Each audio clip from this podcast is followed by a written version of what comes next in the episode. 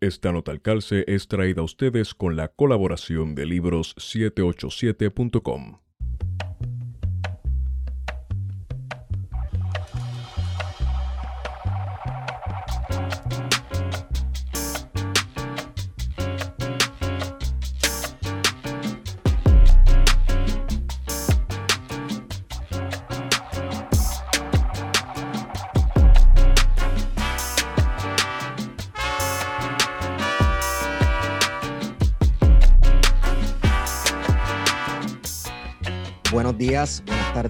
noches. Bienvenidos a este su podcast preferido, Plan de Contingencia. Me acompaña como siempre Guarionex Padilla Martí, que es la que Guario. Todo bien y saludos a los que nos están escuchando.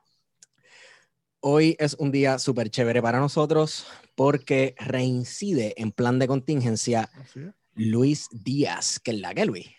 Buenas noches. Eh, Gracias por invitarme de nuevo. el maestro de historia preferido de todos los que les gusta el rap en Puerto Rico. También me acompaña el señor de los tatuajes y de los beats, Yal Quiñones, Yalsi, que es la que Yalsi. Es la que saludo. Eh, bueno, Eso es el señor de los tatuajes como Lord of the Rings. sí, exacto, el señor de los tatuajes. Loco, es que, ajá, eh, dele pausa al podcast, entre a Instagram y, y, y busque el Instagram de Yalsi. Y, y Yalsi es la persona que más nudes sube. No digas no digas- no digas que, le den, que le den pausa al podcast, que entonces después que se acabe. Delcy es la persona que, que es es el hombre que más nudes sube a Instagram. eh, Pero- el hombre que más, que más nalga enseña. Exacto, exacto. ¿Cómo tú estás, Jalsi? Todo bien, tranquilo, aquí bien. Súper. ¿Cómo está el clima en el belly del imperio, como dice Luis? Este, de- donde yo estoy está caluroso. Esto esto es po- el ambiente acá es tropical también, en cierta forma. Ese es el Caribe también. Yeah, yeah. Eh, Bueno, ca- caluroso, caluroso como. Cabrón, está como un 80 y algo hoy. Ah, bueno. Está ok. bueno, está bueno. Está bueno, eso no es Ok, caluroso. Baja para Puerto Rico para que veas, Jalsi. Está más caluroso. No, pero el calor de aquí, tú sabes que. Humedad, sí, mucha humedad, mano. Acá también, pero acá también. Sí, sí, es húmedo también. Wow, acá es húmedo. La diferencia, la diferencia es que en, que en Puerto Rico hay más viento que acá, yo creo. Acá no hay árboles. ¿sabes? Digo, hay árboles, pero recuerda que no hay montañas como Ya tal. no, Bueno, allá Plano. no hay montaña. Eso, eh, tú estás en la. Florida ahora mismo, ¿verdad? Que eso es como de embuste. Sí, eso es- eso Un es- Walgreens sin la- techo. la- y la- y las casas son de, de, de, fa- de- ¿cómo se llama? De, Jason Bourne. Ay, Dios mío. Aquí, aquí si tú vienes corriendo por, por toda una jalda de casa, así rompiendo las paredes como si fuera Hulk, la rompes fácil. Ay. Y cruzas, te vas a y cruzas, te vas Y te encuentras caimanes, cocodrilos en el patio de tu casa, los alligators y ese tipo de cosas. Florida Sí, Man. aquí, hay, aquí, hay, aquí hay osos y cuánta mierda hay también. Brutal. Bueno, pero aquí hay cerdo. Claro. Cerdos, Ya, sí, eh, Luis, tuviste el operativo pero cerdos, atrapar cerdos siempre, han- cerdos siempre. Bueno, hay mucho puerco. pero- no se han llevado a los que son. Ya, si tuviste el video de, de, de unos agentes de yo no sé qué agencia federal arrestando un montón de cerdos dentro de un residencial público. ¿En serio? Eso Sí. es raro porque por lo general ellos no se arrestan entre ellos. Por lo general. Hay que arrestar al otro cerdo. ¿Cómo se llama? Asuntos internos. eso, eso, es como, eso es como que pig on, keep- pig, pig on, on pig crime, tú sabes. Crimen entre especies. Wow. Antifa. Antifa, comenzamos políticos desde el principio, como sí. no te creas. Este, soltaron un nuevo álbum hace poco, ¿verdad? Bajo eh, Intifada, llamada Antifa Volumen 1. Lo- mi primera pregunta, ¿por qué Volumen 1? ¿Viene más? Bueno, es- Ah, Luis. Sí, este, lo que pasa es que nosotros llevamos tiempo sin hacer nada juntos y pues este, nos juntamos para hacer una canción originalmente y grabamos tres días. ¿Están grabados ya? Sí, Nice. viste, hay otras cosas que siempre se le puede arreglar, pero Ok, ok. esa es la primera parte de- del tríptico. ¿Por qué tres discos? Un tríptico. Porque salieron, porque salieron, porque salieron como 30 canciones y que no la íbamos a sacar en un disco. le metimos, le metimos. Este, sí, pero es que antes hacíamos como discos bien largos que tenían veintipico de canciones. Sí, bueno, sí. el último tenía veintipico de tracks. Sí. Sí. Este, so, ahora mismo como que el mercado ese del disco ha cambiado también. Sí. Y la gente está haciendo producciones más cortas también, el span de atención no es el mismo de antes. Maldita sea TikTok. Sí, pero tú sabes que hay que, no sé. ¿Cuánto tiempo estuviste, estuvieron metiéndole al disco? Como, dos, en como dos octubre, meses. Como dos meses.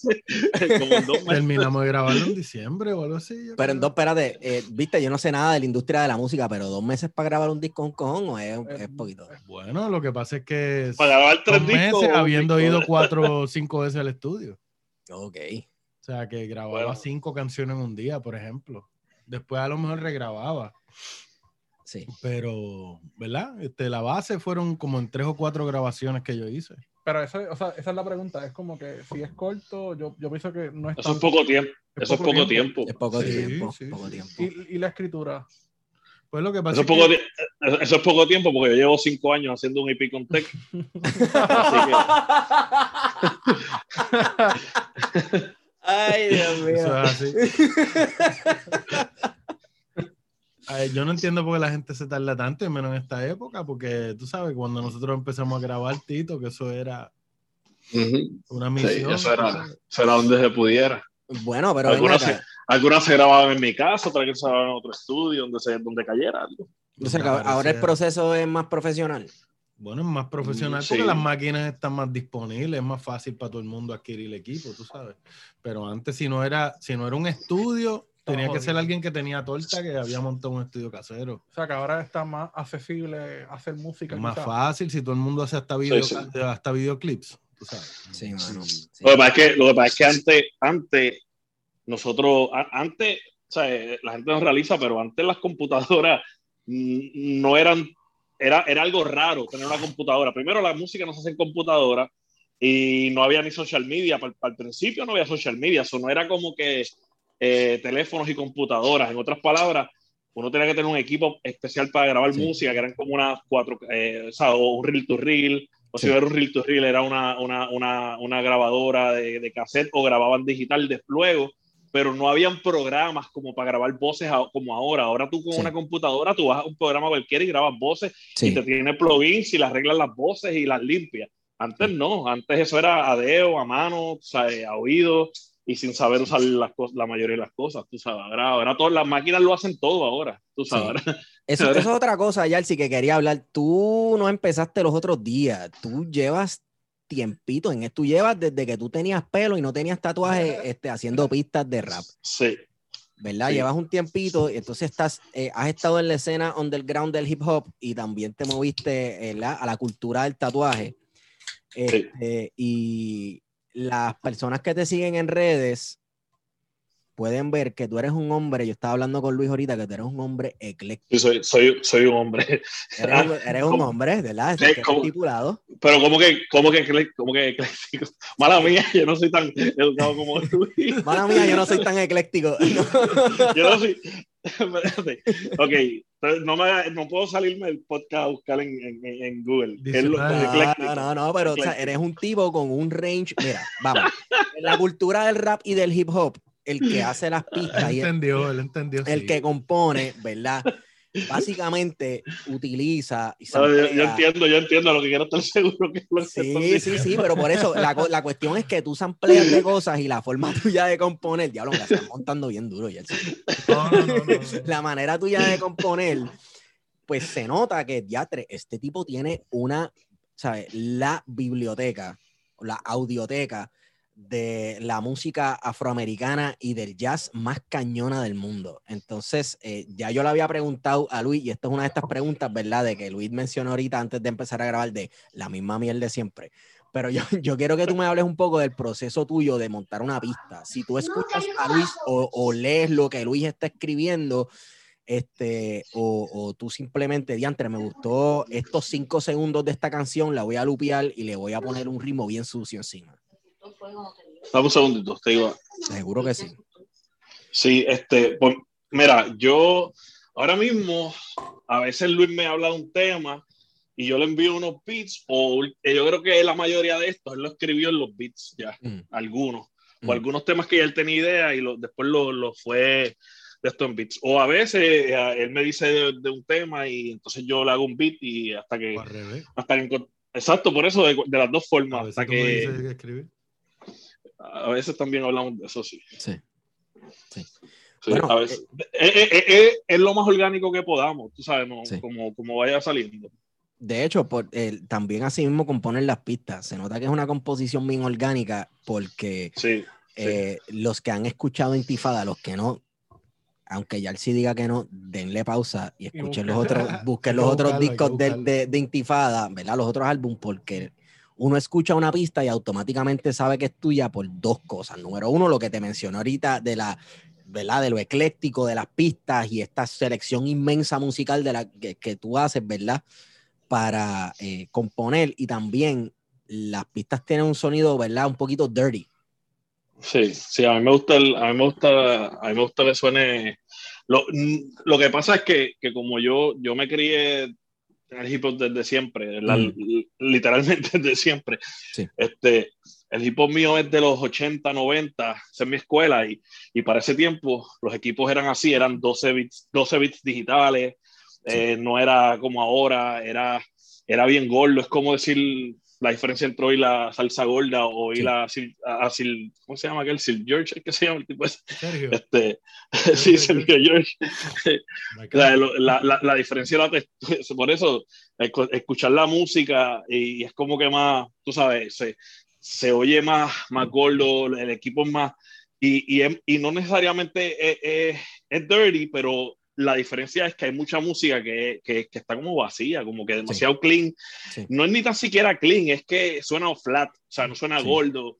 Y a mí me gusta bregar con layers, meter mucho sample, que suene gordo, que, lo, que los drums se, se metan dentro de la música a veces, no que, no que se oiga el hi-hat demasiado limpio, Sí. bien, bien arriba Ah, a y todo lo veces demás. hay- Una hay- fidelidad. La- a mí la fidelidad no me gusta. O sea, como Hay suena gente la que trata fidelidad. de, de bregar con las pistas de él en el Sí. estudio, que son Ajá. músicos. Ajá. Dicen, pero esto no se supone que vaya así. Ah, porque hay, hay beats, hay beats que tienen unos contratiempos y que el snare entra este, un poco después o interrumpe una parte de la voz ajá. del sample, interrumpe una parte de la voz del sample, ¿verdad? Que hay veces tú, tú sampleas voces o, o coros cantando y ese tipo de cosas. Y, y es un sonido, yo no quiero decir low-fi, pero no sé si tú, eh, ¿verdad? Lo identificas como, lo, eh, como low-fi. Lo, lo que pasa es que el lo-fi es algo de ahora y eso yo lo llevo haciendo antes que el lo-fi existiera. Que no sé ni-. Ya el, sí- el del beat. Eso no sé, no sé, no sé, no sé cómo llamarlo. Yo le digo boom bap, eh, boom bap, hip hop clásico boom bap. Así es que yo le llamo. Si tú me dices, ah, yo le digo hip hop clásico boom bap.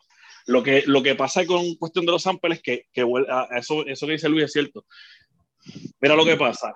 Hay, hay muchas veces, yo la mayoría de las veces que oigo, esta es mi opinión, no estoy criticando a nadie, pero que oigo beats que hace alguien que es músico, a mí no me gustan, los encuentro demasiado perfectos, demasiado Muy- muy bonitos. cuadrado, muy Eh, no- cuadrado. No, suenan grime, no suenan grimy. Y entonces, exacto, suenan cuadrados. Entonces, cuando tú vienes a ver de dónde realmente sale la esencia del hip hop, sale de un, de un basement, de un sótano donde alguien no sabía hacer música, consiguió un sample al garete, igual que los crashes se los inventaron de momento, eh, así moviendo el disco y Grandmaster Theodore, eh, historia, es otra historia, pero sale de, de tú tener un equipo y decir, contra, hice esto, déjame hacer esto, sale de un tipo de desconocimiento. Y, y ese desconocimiento, para mí, él guarda la esencia del hip hop. Sí. O sea, si tú, si tú haces algo demasiado cuadrado, demasiado perfecto, demasiado bonito, eh, suena más cualquier música que haría eh, Justin Bieber Sí. antes de que fuera realmente hip hop. ¿entiendes? Pero- Entonces, esa, esa, ese rol, ese grimy, ese, ese desconocimiento, para mí es lo que hace el, el, el el- el- la fuerza eh, de la esencia de lo que es el hip hop clásico. Bueno, pues pues, entonces vamos a entrar en un tema que yo quiero discutir con los dos porque es obvio, ¿verdad? Ya tú hablando de eso, comparando el sonido de ustedes versus el sonido de, entre que yo odio esta fucking palabra de la industria, la industria musical, eh, definitivamente es un sonido totalmente distinto, ¿verdad? Y ustedes lo hacen adrede. Incluso tu manera de rapear, Luis, ¿sabes? Eh, yo, yo tengo un amigo, un muy buen amigo cer- cerca de mi alma que le encanta tu música, pero me dice, es que Luis parece que rapea con tanto odio en el corazón, que rapeas encabronado. Y a la misma vez, pues obviamente, vamos, el proyecto se llama Intifada, que es un grito de guerra. Ya subjetivo. Ya, ya, exacto. O sea, ya si tú piensas en, tú piensas en política cuando estás haciendo estos beats, tú piensas en que alguien encabronado va a estar cantando encima de estas pistas. Sí, yo, yo trato de, de- de- de saber a quién le estoy haciendo el beat, porque a mí, en mi opinión, en mi opinión, esta es mi opinión, o sea, si yo veo la, para mí como Luis, en mi opinión, como más, a mí me gusta cómo suena Luis, no estoy diciendo como mejor suene, sino como a mí más me, me, me, me pompea cuando suena Luis, es como tú dices, cuando suena encojonado y molesto, y si, tú, y si yo no le hago un beat que sea disonante, que sea Ujú. ruidoso, que sea violento, pues él se va a aguantar para no, porque el beat no está compitiendo con él. Si yo tengo que hacerle algo que compita con la voz de él, para que él entonces se engalille por ahí para abajo y, y salga como yo pienso que él debe sonar. Mi garganta ya Entonces ahora te pregunto a ti, Luis. ¿tú escribes encabronado? Es que hay canciones que en realidad, al igual que las pistas de Yancy, a veces como que hay unas que están más encabronadas y otras Sí. que son más, Sí. pues este, lo que pasa es que nosotros nos concentramos en esa, Sí. en esa cuestión. Vamos, en música de protesta, o sea, tú Claro no vas a hacer sí. música de protesta feliz y contento. Y vamos a entrar a la primera canción, que es de Vieques. Ujú. tú sabes. Y me encanta la temática de la primera canción porque todo el mundo sabe que, entre- y estoy haciendo comillas, ya él sí me ve, los demás no me están viendo, pero la Marina salió de Vieques, entre comillas. La realidad es que hay un montón de áreas de Vieques que aún no se pueden pisar porque están llenas de bombas y de minas. Y los terre- hay unos terrenos que están protegidos por el Estado y pasa al Department of Wildlife and Fishery. O sea, Ujú. todavía están en manos del gobierno federal. Exactamente. Entonces, es- esa canción de Vieques, a mí, yo, yo lo que entendí fue eso. O sea, en Vieques todavía hay un montón de trabajo que hacer. No solamente Claro. están narrando la épica de Vieques, que para mí es una épica. O sea, murió un montón de gente y fue una lucha súper desigual, la historia perfecta de David y Goliat. Pero te transmite eso, que hay, hay, hay trabajo que hacer todavía. La situación de Vieques ahora mismo, este, la pobreza, la, Sí. la, la educación allí es un problema bien grande. Hay este, hasta caballos realengos allí que son un problema. Ujú. Americanos por todos lados. Sí. Tú sabes. Hay una cosa que está implícita en la canción y es el asunto de que tanto en Vieques como en Puerto Rico nos están desplazando Claro. Que viene, que, que enlaza, la canción de Vieques encaja perfecta con acción directa. con acción directa. Que es una denuncia a la, gentrifi- a la gentrificación, Ujú. Ah, nos están. Bueno, y, a- y con Área 51 también, loco. sea, ¿para qué estamos buscando ovnis en Laja cuando llegaron en 1898? Exactamente. ¿De cuál, ¿De cuál invasión ovni quieres hablar? ¿De la de 1493 o la de 1500, Ya 1898? están aquí, ya están aquí. Ya están aquí, llegaron. Entre nosotros. Los reptilianos. Ya, entre nosotros. Sí, ya tres, esa canción de acción directa que es con mala cara, ¿verdad? Con mala cara, sí. Está tan brutal. Contra. Es- está bien cool porque, viste, la gente que vive en el área metropolitana eh, y ha vivido en el área metropolitana por unos años han podido ver con sus ojos cómo desplazan constantemente personas y transforman áreas que uno dice, coño, está, sí, se ve bonito, ¿verdad? A primera vista, pero ¿qué significa esta belleza superficial que se ve linda en fotos de Instagram? No, y que también el, el- la, la- cómo, cómo, dame ver cómo digo esto, Sin filtro. cómo los artistas se prestan Ay, bendito, seguro. para esto sin, sin ver desde lejos o si lo ven de verdad, pues hermano, no tienen mi respeto ni un poquito. Lo que pasa es que si te ofrecen 10 mil pesos por hacer un mural, No, claro, pero viste, una cosa es hacer eso y Bueno, ah, bueno, o sea, me ofrecen 10 mil pesos para hacer una canción para los pendejos. Eso yo no la hago. no, claro, y, y, este, por ejemplo, gente que ha ido hasta Israel a, a- al el muro ese de Gaza por, por el lado de Israel. así, a Sí, pintar allí. Puertorriqueño. Yes, son. Wow.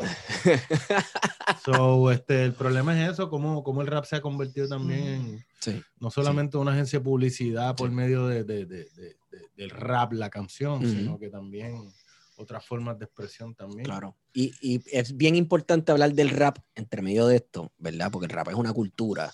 Entonces ahora está bien de moda, bien cañón hablar de las apropiaciones culturales y eso. Pero la apropiación cultural que más a mí me preocupa es la, de, la que hace el capital con una cultura autóctona de una región que la convierte en un producto para venderla. Definitivo. Lo mismo te hacen con los espacios donde viven, donde ha vivido gente por cientos de años. o sea, y han vivido comunidad- comunidades vulnerables. Eh, tú te pones a, a leer la historia de un lugar como Santurce y, y, y esas barriadas también que quedan este, eh, en las orillas de la playa Ujú. y como han querido transformarlas y convertirlo en algo que no es. Entonces tú pones el lado, Es el- como lo de Rincón. lo de Rincón, exacto. Entonces tú pones el lado de la historia de la resistencia de un pueblo y el lado pobre, ¿verdad? De la pobreza y la lucha contra la pobreza, lo conviertes en un Lelo Light. En un, ay, mira qué linda esta gente, este, mientras coges y pones un bistro. que mencionar la palabra bistro, que ahora todo es gastrobar, bistrobar y todo este tipo de cosas. y lo mismo. Y de cómo Santurce se convirtió en un lugar que es inaccesible para toda la gente que vive allí. Sí, Sí. Es para la gente que viene de Guaynabo o que Sí. viene al party. Sí. Pero es inaccesible para todos los que vivimos allí en Ah, Incluso, de hecho, volviendo a la canción de Vieques, esa fue Ujú. mi impresión. Vieques, sí. Lo que pasó fue que yo fui a Vieques. No me acuerdo qué año fue, yo creo que de 2015 o algo así. Ujú. Yo fui para allá y pasé unas vacaciones allí. Sí. Como mi abuelo nació en Vieques, a mí siempre me dio curiosidad y Ujú. como yo hice desobediencia civil allí, pues me... Sabes que no se puede llegar ni a los sitios que, ¿sabes? Claro. que yo había llegado haciendo desobediencia civil, ¿me entiendes? Era como que yo le preguntaba a los viequenses dónde conseguir cosas, ellos ni siquiera podían... Es como dos realidades paralelas. Sí. El mundo de los americanos, porque hay un montón de negocios de americanos allí. Un montón. De americanos para americanos. Exacto, que los, los viequenses viven en otra dimensión, ¿me entiendes? Pero están ahí los dos, más los americanos federales por otro lado. Sí. O sea, es una locura, mano. Sí, ¿no? Y la, y la calidad de vida y los precios. Horrible. Porque la, la- ¿sabes? los precios que están pagando los residentes en Vieques, horrible de caro. Y el acceso a, a, este, hospitales. No tienen Sí. hospital. No tienen Sí, hospital, la transportación es una mierda. O sea, sí, sí. Para llegar de San Juan a Bayamón, por ejemplo. Es doble co- colonialidad. co- coge, coge tapones, sí, coge tapones, pero llega, tú sabes, pero exacto, Vieques es la colonia de Puerto Rico. Yo, yo había escuchado, yo no sé dónde fue, a lo mejor me lo estoy inventando, Mm. pero yo escribí esa canción basado en eso y en una. Yo sé que Albizu fue a Vieques fue a Vieques. en el 48 o por algo ahí, así. Sí, sí. Hay, hay un libro, es ficción, pero de, Ujú. detalla, ¿verdad? Es basado en esa visita de, de Albizu a Vieques que se llama El Capitán de los Dormidos. Ok. Y, y sí, Albizu definitivamente fue a Vieques. Por eso yo, pero, pero que no fue por eso, fue que él dijo que Vieques era una metáfora de Puerto Rico. Sí. Y entonces por eso fue que yo hice la canción. Yo dije, pues vamos, se al revés entonces. Metáfora Sí. de La metáfora de Vieques es que si nosotros somos, si Vieques es la metáfora de Puerto Rico y ellos hicieron lo que ellos hicieron, pues nosotros somos capaces de, de hacerlo a cualquiera. Sí. Si ellos lo hicieron con esa gente allá adentro bombardeando. Sí. ¿sabes? la, yo soy maestro de una estudiante que es nieta de, de- de Guadalupe. Entonces, este, bien orgullosa, tú sabes, bien orgullosa de, de- de- de- su familia y ese tipo de cosas. Y siempre lo recalco en la clase, tú sabes, quien sacó a la Marina de Vieques fueron los viequenses. Ujú. Y yo creo que, ¿verdad? Siempre los puertorriqueños estamos buscando una, una épica. Eh, y hemos escogido el grito de Lares, hemos escogido Asomante, hemos escogido las rebeliones este, de los primeros pobladores de América y todo este tipo de cosas. Pero yo creo que Vieques es una épica perfecta No, y para la además, resistencia puertorriqueña. Por ejemplo, eh, tengo este, consistentemente también el ejemplo de Casimar. este, Casimar, exacto. Sí, sí, que, sí. El, el cacique de nuestras islas municipios. sí. Y este, ¿cómo te digo? Um, ¿Por qué estaba diciendo esto? Anyway. Ah, Albizu, Vieques. no, no, no, no. Eh, Monte Carmelo, Ah, Monte Carmelo, claro. lo de las abejas. Sí, ¿Ustedes han visto ese cuento? sí, que sí, el sí. tipo sí. le soltó las abejas a los marinos. Sí, Wow. sí, mano. Como si las abejas estuvieran entrenadas. Exacto. Brutal. Y se fueron. Y lo dejaron allí, caballo. Eso es como que, wow, esto es increíble. Hasta así esta gente Sí. le metió mano a la marina. Sí. Tú sabes, como que. En todos los frentes. Wow. Luis, Tú te sientas, con, tú, hacen, tú le haces notas al, notas al calce a- cuando tú te pones a escribir. Es que tus canciones y la manera de tú cantarlas me parecen tan complicadas que yo pienso que, que, que, se- que, o sea, que si el disco, que si el disco Bueno, se tardó dos meses, cinco meses antes, tú estuviste escribiendo. No, no, ¿Cómo es ese proceso? antes. ¿Cómo es ese proceso creativo de escribir? Lo que pasa es que la base, eh, yo no, yo no, por ejemplo, hay gente que llega al estudio sin letra. Mm, Yo no entiendo eso. mm. Para mí eso es una irresponsabilidad. ¿Cómo tú vayas al estudio sin letra? Primero vas a gastar dinero con cojones. A inventar ahí. Ajá, y no te va a salir algo de la primera que, que- que sea lo mejor que tú. Pues yo creo mucho en escribir. Yo escribo todo el tiempo. Entonces hay cosas que a lo mejor yo dejé ahí y no les hago caso por tiempo. Ahora, si hay un proyecto para el que yo tengo que trabajar, yo chequeo lo que yo tengo ya hecho y le trabajo Sí. a eso.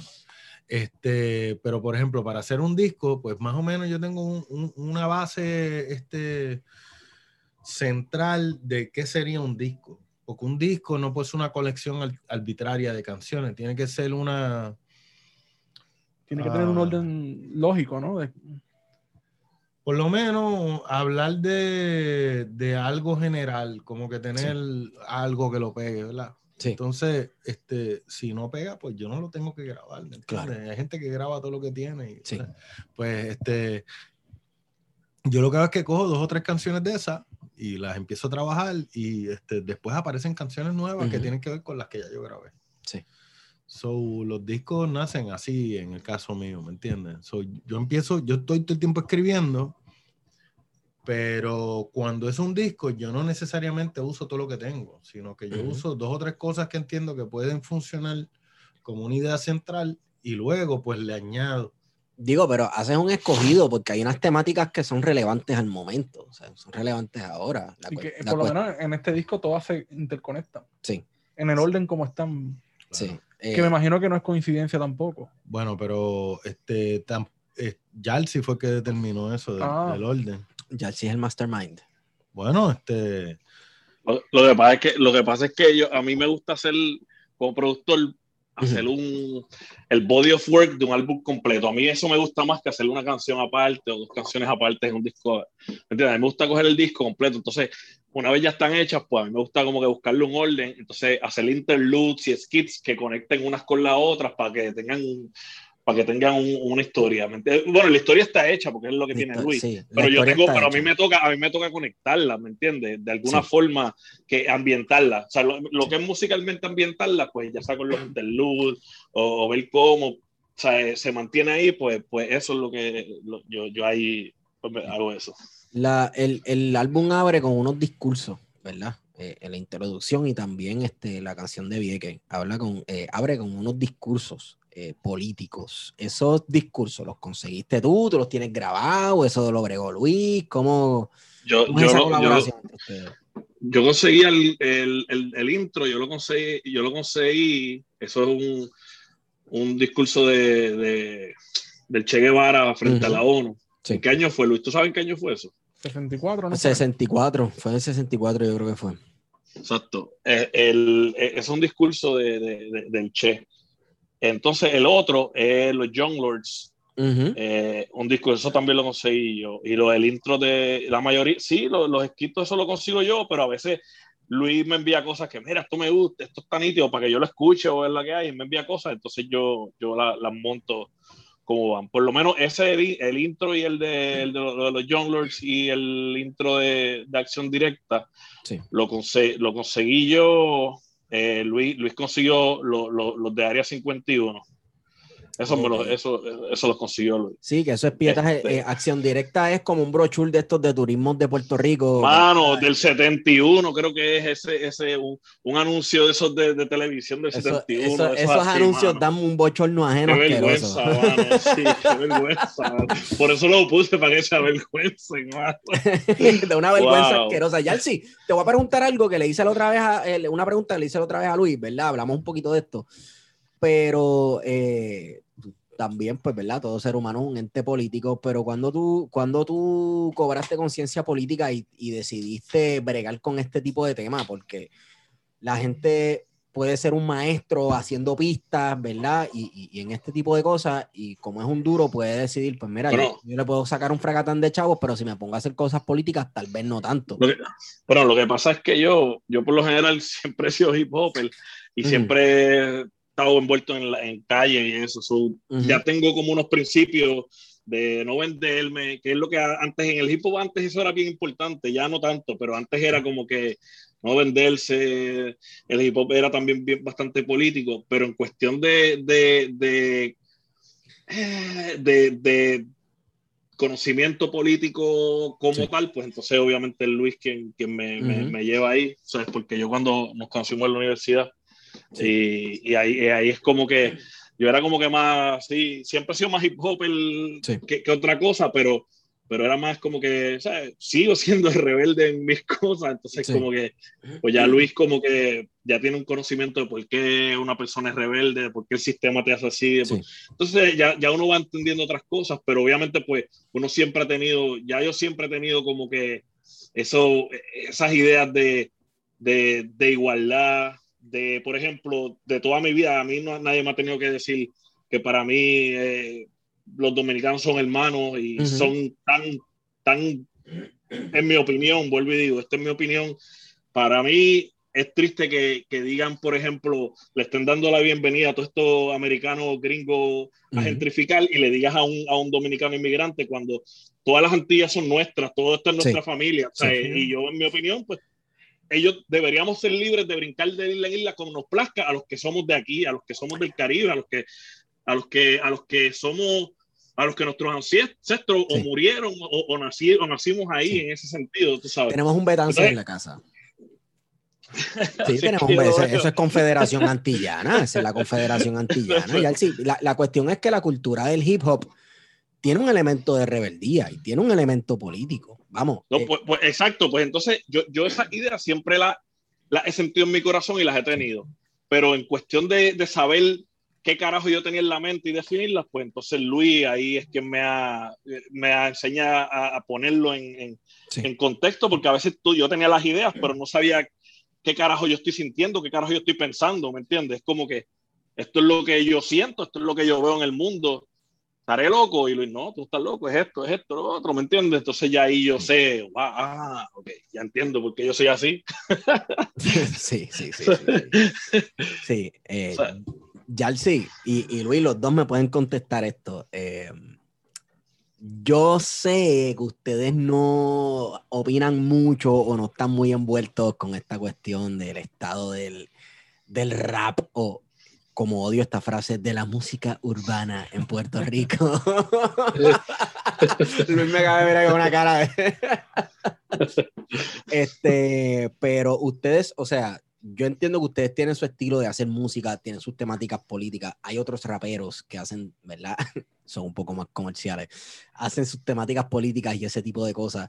Eh, eh, ustedes no consideran nunca, nunca, nunca como que hacer algo un poco más eh, relatable para un público así como.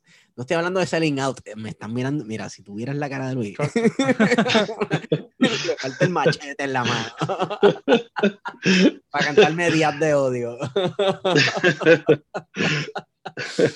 o sea, es parte del mensaje político de ustedes es que est- esta música definitivamente no se va a sonar en radio, ¿verdad? No, bueno, en verdad, Bueno, yo no creo. eso. Nosotros, sí, exacto. Pero yo no, yo no creo que, que ese es el problema. Yo creo que el problema es que nosotros somos demasiado políticos. ¿Verdad, Tito? Sí, bueno, sí, yo, yo, nosotros, nosotros, vamos a decirlo así.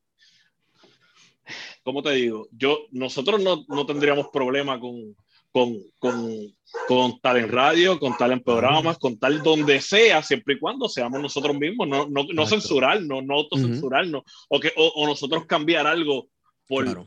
eh, eh, por, por, por lograr eso. O sea, ya ahí es que está el problema. Tú sabes, Sí, no, como... que siempre quieren condicionar a que tienen que meter la cuchara en lo que uno ya está haciendo. Pues, ¿para qué te me Ahora, pegaste? si a nosotros, Ahora, si a nosotros nos sale de. Este programa se puede hablar malo, ¿verdad? Claro. Claro. si nos sale los, si nos sale los cojones, este, hacer una canción de alguna forma, pero es porque nos salió de los cojones, pues entonces está bien. Pero Claro. ya, ya cuando alguien me, yo soy uno que, se- por ejemplo, si yo quiero hacer algo y alguien me dice, tienes que hacer esto, pues se me van a quitar las ganas de hacerlo, Claro. que tenga ganas. Claro, claro. O sea, Vas a hacerlo que. De por sí no me, ya no me gusta, ya, ya no lo quiero hacer. Sí. Sí, sí, la gente ha tratado de cambiarnos a nosotros. ¿Tú te acuerdas cuando vino el señor aquel que quería hacernos como un grupo de fusión? Sí, siempre, siempre hay algo. Siempre- bueno, a nosotros, a nosotros, yo no sé, yo espero esto no cause problemas, pero a mí eso nunca me han estamos. gustado mucho, a mí nunca me gustado mucho la- las entrevistas de, de los periódicos que hacíamos antes, porque yo a veces Luis me decía, "Hay una entrevista, y yo, chico, yo no quiero ir, porque, por ejemplo, yo tengo los tatuajes, entonces tú veías al camarógrafo, pon la mano así, como si así, como la mano arriba, exótico. así, querían poner a posar. o, Pero ponte como un exacto, a rapero. Eh, eso te iba a ¿Cómo que decir. ponte como un Eso rapero? No se lo supone que se ponga un rapero. Estamos, estamos, estamos caminando. Yo estaba haciendo un shoot y dice, pero caminen como raperos. Y yo, ¿cómo Ajá. que caminen como raperos? ¿Cómo es eso? ¿Cómo? Pónganse serio y pongan cara de malo. Eh, Wow. O sea, yo soy rapero, yo, yo no tengo que hacer nada. Lo que yo haga es de rapero. tu percepción de rapero es diferente a la mía. La mía, todo lo que yo haga es de rapero. Yo no tengo que hacer algo para ser rapero. Lo que yo haga es de rapero. Punto. Diatre no sabía eso, que le habían hecho acercamientos así como que Eso pasa.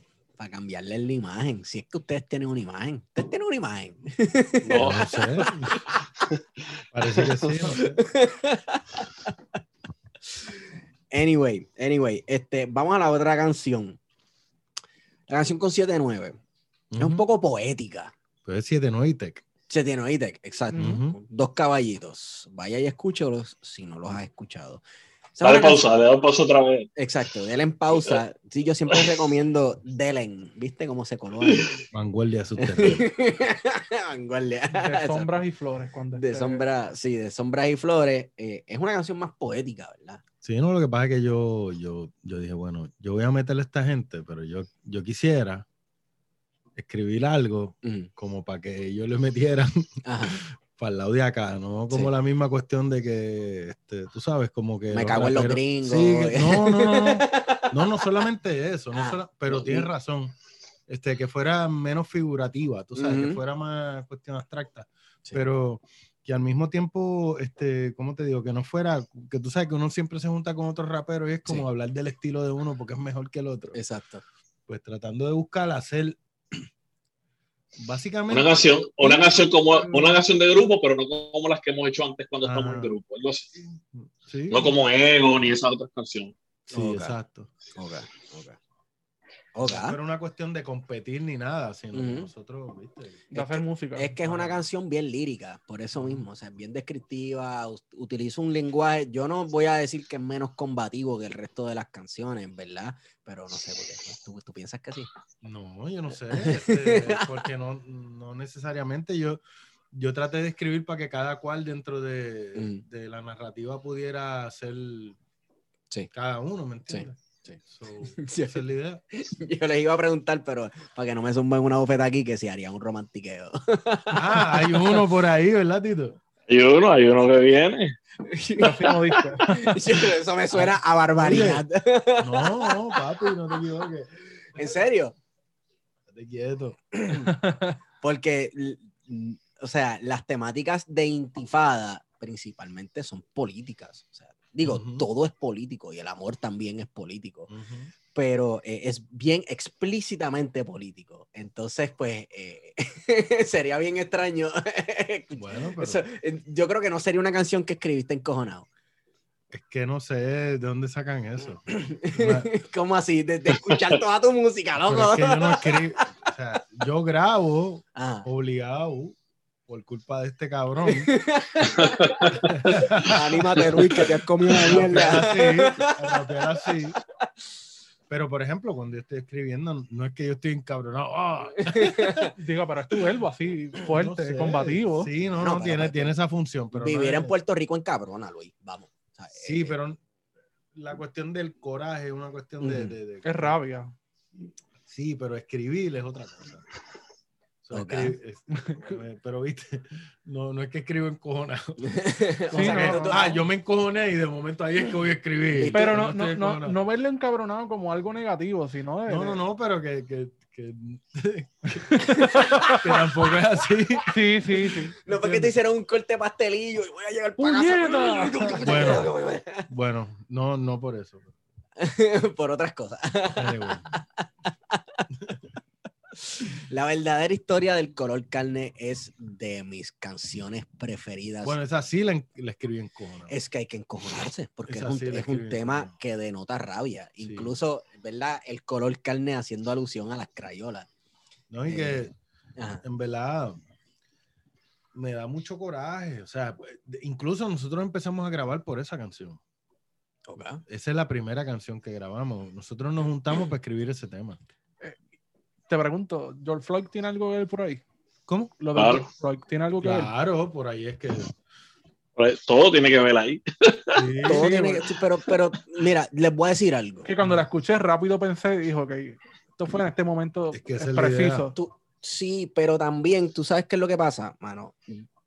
Esto va, va a parecer una locura, pero yo escuchaba esa canción y yo, y yo pensaba en, en mis cursos de humanidades en la Universidad de Puerto Rico, porque la temática de la canción es cómo han erradicado de la conciencia humana totalmente este, estos miles de años de historia, de desarrollo, de filosofía, que el problema es que nos enseñan la Ajá. historia de África desde la esclavitud. Exacto. Sí. ¿sabes? Antes de eso no había historia. No, Exacto. ni antes de eso, ni durante. Exacto. O sea, es como que, ok, haces alusión a Mansa Musa y todas, todas estas figuras, o sea, navegantes, también los africanos eran navegantes.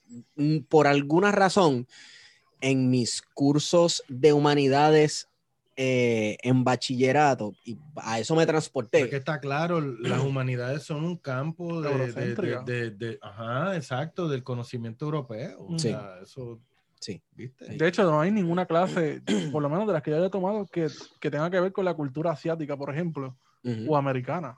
Ujú. no Pero. África particularmente, particularmente, No, no la hay. es como que... África es la que más ha sufrido todo esto. Y es el origen in- de- Incluso eh, dentro de las clases de historia, tú aprendes cómo los navegantes europeos eh, Enrique el Navegante, No, y cómo, Navega- adquirieron técnicas de navegación y este tipo de cosas de los países musulmanes, de los países asiáticos, etcétera. No me- aunque sea por encimita lo mencionan. Pero pareciera que como que África existió cuando el primer europeo se llevó un africano para pa, pa- pa ser por ejemplo, esclavo. hablando de navegantes, este, la cultura completa de la costa suajili, los- la- las ciudades-estado de- del, del este africano, este, era una cultura navegante, eh, completa, hecha de navegantes alrededor de todo el océano Índico, que dependían de las rutas del- de los monzones y la cuestión. Sí. Este, una cuestión este, cosmopolita, tú sabes. Sí. Este, y además, se dice que el hermano de Mansa Musa, Abubakar II, que había sido el emperador de, este, ¿cómo que se llama? Ga- Ghana, ¿verdad? Yo creo que sí. Ga- Ghana, ¿eh? No, no, Ga- Songhai, Ma- Malí, de Malí, el emperador de Malí. Él renunció porque él quería explorar el Atlántico. Ok. Entonces, él montó una flota y llegó a América, el cabrón. Abubakar II, en 1300 y pico. Esto es antes de la Marina de Shanghai, el chino. Antes. porque uno se pone a ver mapas, o sea, ¿cómo es que, por ejemplo, en el caso asiático, que es el que conozco, hay mapas del mundo completo eh, antes de 1492-93 y antes de que estos cartógrafos europeos y antes de Magallanes darle, entre comillas, la vuelta al mundo, ¿verdad?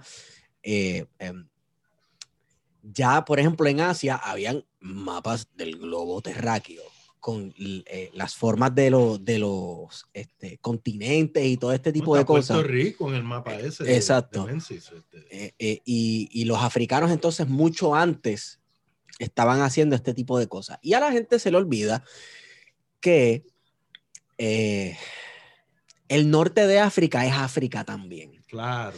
No, sabe, no, no sé si sabes a lo que me refiero. Porque- Egipto. Egipto. Entonces también se habla de los fenicios, Ujú. ¿verdad? Que también tienen Eran raíces, navegantes. que eran navegantes y también tienen raíces en el norte de África. Eh, la gente habla del Imperio Romano y cómo tenía este, por cientos de años este gran rival que era el imperio cartaginés, que eran, Eran africa, eran africanos y eran fenicios. Los O sea, bereberes que conquistaron la península ibérica, También. norte de África. Exacto. Entonces, este, eh, es como si África, el continente más Sí, exacto, grande que del España fue conquistada por los africanos. Por los africanos. por los exacto. africanos. Exacto. Por eso que todavía tienen ese rencor eh, con África. Que Sí. incluso hubo dinastías directamente desde, De- creo que los almorávides y los nazarí, yo no sé. Eran, eran bereberes Sí. del norte de África. Exacto. Y, y dicen que, que no necesariamente bereberes, es más del sur. tú sabes. Sí. Y que sin ellos no se hubiese rescatado toda esa cultura europea. La cultura griega, por ejemplo. Sí. toda esa cultura este, clásica de la filosofía y la cuestión llegó por vía de los musulmanes, incluso las matemáticas modernas y toda sí. Sí, porque los, los musulmanes se dedicaron a transcribir eh, todos estos pergaminos griegos y toda esta sabiduría griega. Incluso hacían hasta teología, ¿verdad? Utilizando los griegos, que cosa que la gente piensa que solamente lo hizo la cristiandad. Tú sabes que en un momento la, la- la cristiandad reclama para ellos los grandes filósofos como este Platón y Aristóteles y este tipo de cosas cuando los musulmanes ya lo habían hecho mucho antes y habían establecido universidades, ¿verdad? De ahí surgió el estudio de la alquimia y todo este tipo de cosas que luego entonces se convierte en la química. eh, muchas de estas cosas ocurrieron en el norte de África, en lugares como Alejandría. Entonces, ¿cómo es que el continente más fucking grande de este planeta Tierra, tú pretendes eh, borrarlo de la historia, borrar no miles, millones de años, porque entonces el primer ser humano sale de África, ah, de África, millones de años de historia, este, y como, como si nadie se fuera a dar cuenta, como, no sé. Para mí es una loquera. Y esta canción, la letra lo pinta de una manera tan y tan brutal. Bueno, que nuevamente, lo primero que yo hice fue comenzar a pensar, número uno, en Jaime Benítez, eh, eterno rector de la Universidad de Puerto Rico, y, y también en los cursos de humanidad y lo que nos enseñan en las escuelas y, y qué significa el color carne. ¿Carne de quién? Tú sabes. Y, y, este, ya el sí yo a lo mejor la gente pensará que no somos negros, ¿verdad, Tito? Pero, Bueno, ya el sí es, ya el sí es, ya el sí es de muchos colores. Ya el sí es de muchos nosotros colores. tenemos, de mucho color. Ecléctico. pero nosotros tenemos hijos que son negros, indudablemente. Y, y esta canción es una cosa personal para mí, ¿me entiendes? Ujú. Este, yo sé que Patito también. este, Claro. No, no, y no, y no por eso solamente. Claro que eso sí es personal, porque más Sí, no, cuando pero uno- yo- más, más- más cuando más cuando yo me mudo acá y uno, y uno piensa, y uno piensa, el nene- tengo eh, uno de mis hijos, eh, so- yo tengo varios hijos negros, pero uno de el, uno, uno está en Puerto Rico, el otro está acá. Eh, y uno, uno piensa, mira, si me lo para un guardia, así. Yo le, y tú sabes lo que yo tengo que decirle, mira, si te para un guardia, pon las manos aquí. Así yo le dije, no estoy relajando. Sí. Pon las manos en el, en el, en el guía. No vayas a buscar el teléfono y hagas un movimiento extraño porque tú no sabes qué, con qué vienen y si se asusta, porque también, no solamente es racismo, también, yo no sé por qué carajo ellos tienen ese, ese miedo des- desproporcionado, como si todo, todos los negros te van a saltar o te van a matar, que no entiendo, porque yo aquí, yo me siento más, ¿viste? no quiero ser sonar, pero la realidad es que yo me siento mucho más cómodo con, lo, con las personas negras, jamaiquinas, haitianos aquí, que Ujú. con los blancos, que me causan un poquito más de, de, de- de- Estrés, de estrés. Exacto. Honestamente sí, eh, y, y es así. Pues es Entonces, el- como que pues, uno- es la cuestión caribeña también. En el caso de los, de los jamaiquinos y los haitianos y ese tipo de cosas, hay una que tal vez uno no lo piensa, no lo piensa todos los días, pero hay una afinidad cultural definitivamente, porque son culturas caribeñas. Pero a, a Yalsi ahora que está viviendo en Florida, eso le toca bien de cerca, ¿verdad? Este, la claro, interrelación. porque uno le da, ¿sabes? Decirle, mira, no, cuidado. no Bueno, los panas, los panas que tú conoces, por ejemplo, los que entrenan Sí. contigo, que tú me dices. Sí, aquí todos, todos mis amigos aquí son, son haitianos, la mayoría son Sí. haitianos y jamaiquinos y, y morenos. Yalsi, la experiencia tuya viviendo en Estados Unidos, eh, ¿cómo ha afectado la forma, verdad, de tu ver el mundo, hacer música, De pensar y de hacer de música. pensar y hacer música? Si la haces Bueno, yo- no, yo- yo- yo-. Yo, yo pensé, yo había pensado eso los otros días. no Ajá. de mí, sino en general. Sí. Y yo, yo estando aquí veo como mucho, por eso te- es que yo le digo a Luis que, que yo comentándole, mano, aquí yo con los- la mayoría de los latinos o los boricuas no, no cuadro, me cuadro más con los jamaiquinos, con los, con los haitianos y con los negros. Y, Sí. y es porque la mayoría de los latinos vienen aquí y se creen más blancos y se creen mejor que otros latinos y son sí, sí, sí, sí. nacieron con ciudadanía, son más, son mejor que los venezolanos, son mejores que los, que los, que los dominicanos, se creen otra cosa. Entonces, Sí. es, es lo que yo digo, tú vienes aquí y la realidad es que a una gente los convierte en más blancos y a mí me convierte en más militante. Yo más me alejo de ellos, yo más me encojono, yo más me, más me, me convierto en, en, en militante Sí. y en mí lo que has hecho es convertirme en más militante. O sea, a mí, porque pues aquí estoy en, como tú dijiste, en el Belly of the Beast, y pues Sí. yo no lo veo, yo no lo veo como lo ven tal vez otros, que es como que, ay, qué lindo es esto, sino a mí me molesta más, me molesta ver Sí. lo que veo y me, y me, me pone, eh, entonces es, es lo, es lo triste que, que tú ves un mismo puertorriqueño y uno tira por un lado y el otro está tirando para otro. Yo Sí. tiro para el lado más militante y ellos se colonizan aún más todavía. Sí, e- es que, ¿ves? Cuando se habla de los sujetos colonizados, en específico los puertorriqueños, el puertorriqueño piensa que porque nace con ciudadanía americana, bueno, estadounidense, Es mejor. es, es como que mejor que todo el Es mundo. superior. Exacto. superior. Exacto. Yo no, nunca me ha cabido, mira, Yarsi, los, mis pais son migrantes dominicanos, pero, pero dentro de la familia de mis padres hay también migrantes puertorriqueños, gente que en un momento de Puerto Rico se fue a República Dominicana, hay un chino, hay de todo. Sí. Y, y- y yo nunca me he podido explicar, ¿verdad? Cómo un puertorriqueño se cree que es mejor que un dominicano. Tú sabes, ¿cómo, cómo Porque es? son, son, porque son idiotas, igual que un idiotas en todo el mundo. es que eso, es- eh, tú me perdonas, pero si alguien, un puertorriqueño, y lo- no quiero sonar, pero es la realidad, un puertorriqueño que se cree mejor es un idiota, no le cabe otra definición, no, no lo digo porque sea puertorriqueño o no sea Es puertorriqueño, soy que es puertorriqueño. es que es un idiota, yo digo, es un idiota, es un imbécil, es un idiota, punto. Es que el hay racismo viene de la, de la ignorancia, básicamente. sí, O sea, sí, sí. El hecho de Lo que más- lo más triste- lo la más- historia de lo más- África, pues es por eso. o sea, Lo más, sí. lo más triste es que el racismo existe entre los boricuas también, y los boricuas pues se creen mejor o hablan mierda, reciben al gringo y, tratan de decir que el dominicano eh, es inmigrante, que es una idiotez cabrona. Este, que es migrante, que es bruto, que es negro, que es esto, que es lo otro. No, pero- pero- si no, o sea, pero- en Puerto Rico- pero Ajá, Sí, exacto, pero lo, lo, lo, lo, lo brutal es que, que, que dicen eso, pero entonces cuando les tocan, cuando, cuando les toca decir algo, lo primero que dicen es, oh, no, yo no puedo ser racista porque yo soy boricua, yo soy puertorriqueño, yo soy latino. La mezcla de tres Cabrón, razas. Mire, cabrón, eres no racista. racismo. Eres, eres ra- esa- no, es racista porque somos, somos, somos negros, indios, y mentira, cabrón. Digo, sí es cierto eso, pero mentira que no es racista, son racistas, sí. Sí. Bueno, y como quiera, ¿cómo que le llaman este, a, la, a, la, a la herencia africana la tercera raíz? La tercera. Muy a propósito. Sí, la tercera, la más lejana, la, La más tercera lejana. raíz. Bueno, No, y pero en el centro siempre está el blanco, que viene con el Claro. libro, la Biblia, a traernos conocimiento. Siempre también el, el indígena se le pone como Dócil. como, como dócil o como en una Cargando posición, así, ¿verdad? No, algo que ya no está también. Exacto. Algo que es- lo Algo que no eliminaron, está, pues ya le quitaron. Restart. Exacto. Llegaron esta gente. Se Sí, convierte en folclore. sí. Exacto. Bueno, pues el que piense así, eh, se la montaron, Se la montaron. se la montaron. Yes. Mano, esa canción a mí me dio tanta gracia porque es, es, yo creo que la primera canción que tú haces, Luis, o que tú escribes, hablándole directamente al que está escuchando, diciéndole, eres un pendejo. Y sabes que yo también. Pues, en una parte dices, nos la montaron, en una parte te incluye. Me la montaron a mí. Nos la, nos la y- montaron. Incluso eh, el Instituto de Cultura Puertorriqueña se lleva su agüita en esa canción.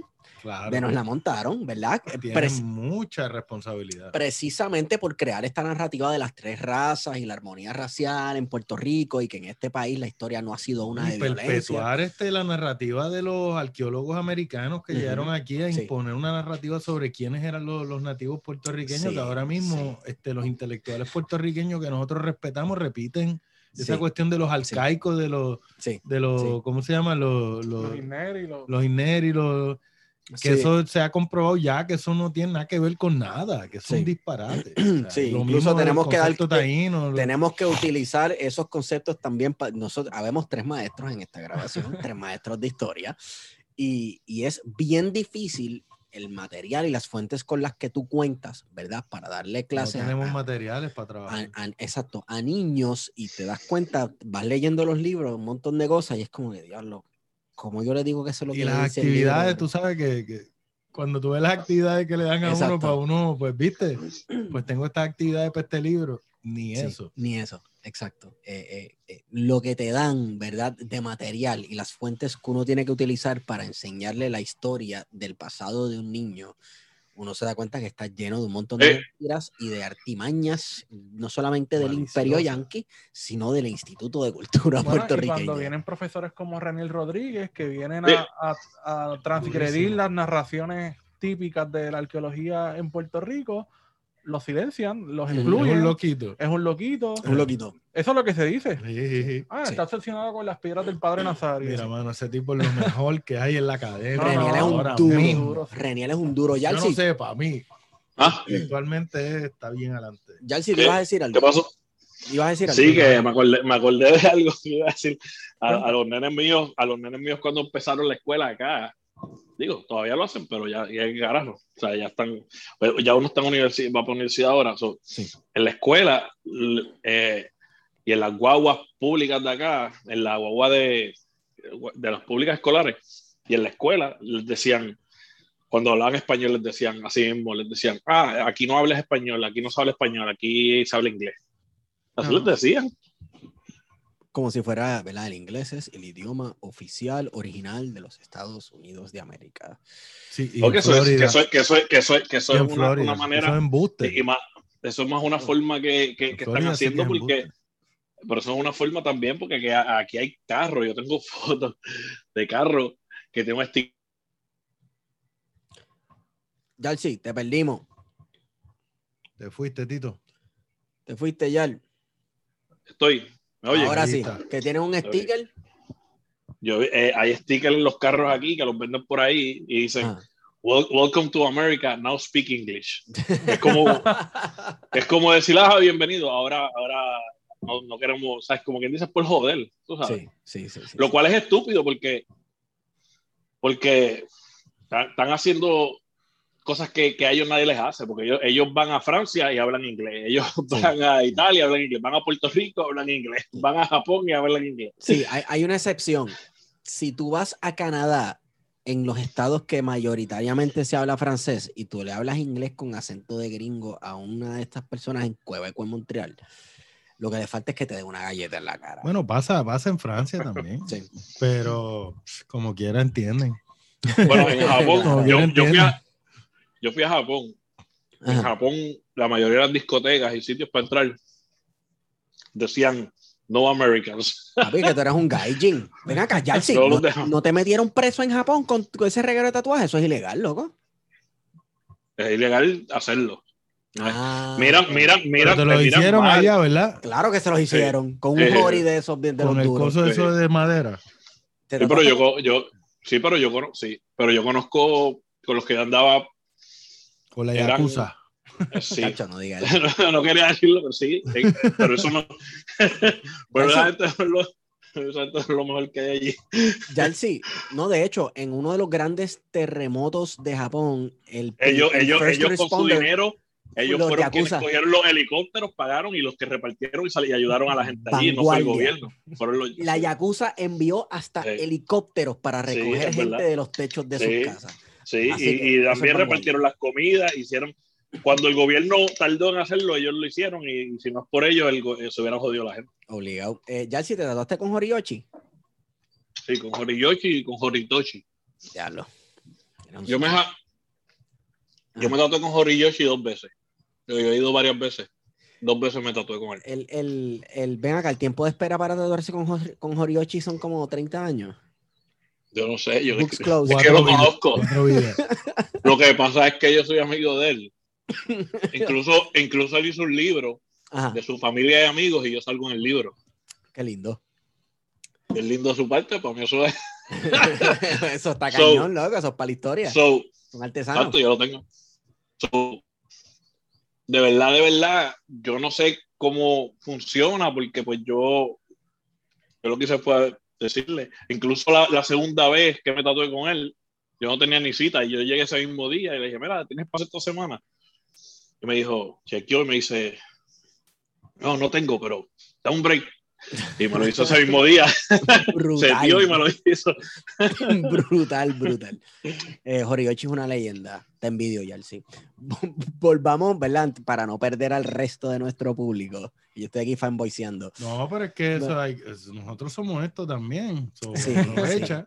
Sí, sí, Si sí. siempre sí. hacen la misma pregunta. No, ¿Y no, cómo tú empezaste a...? ¿verdad?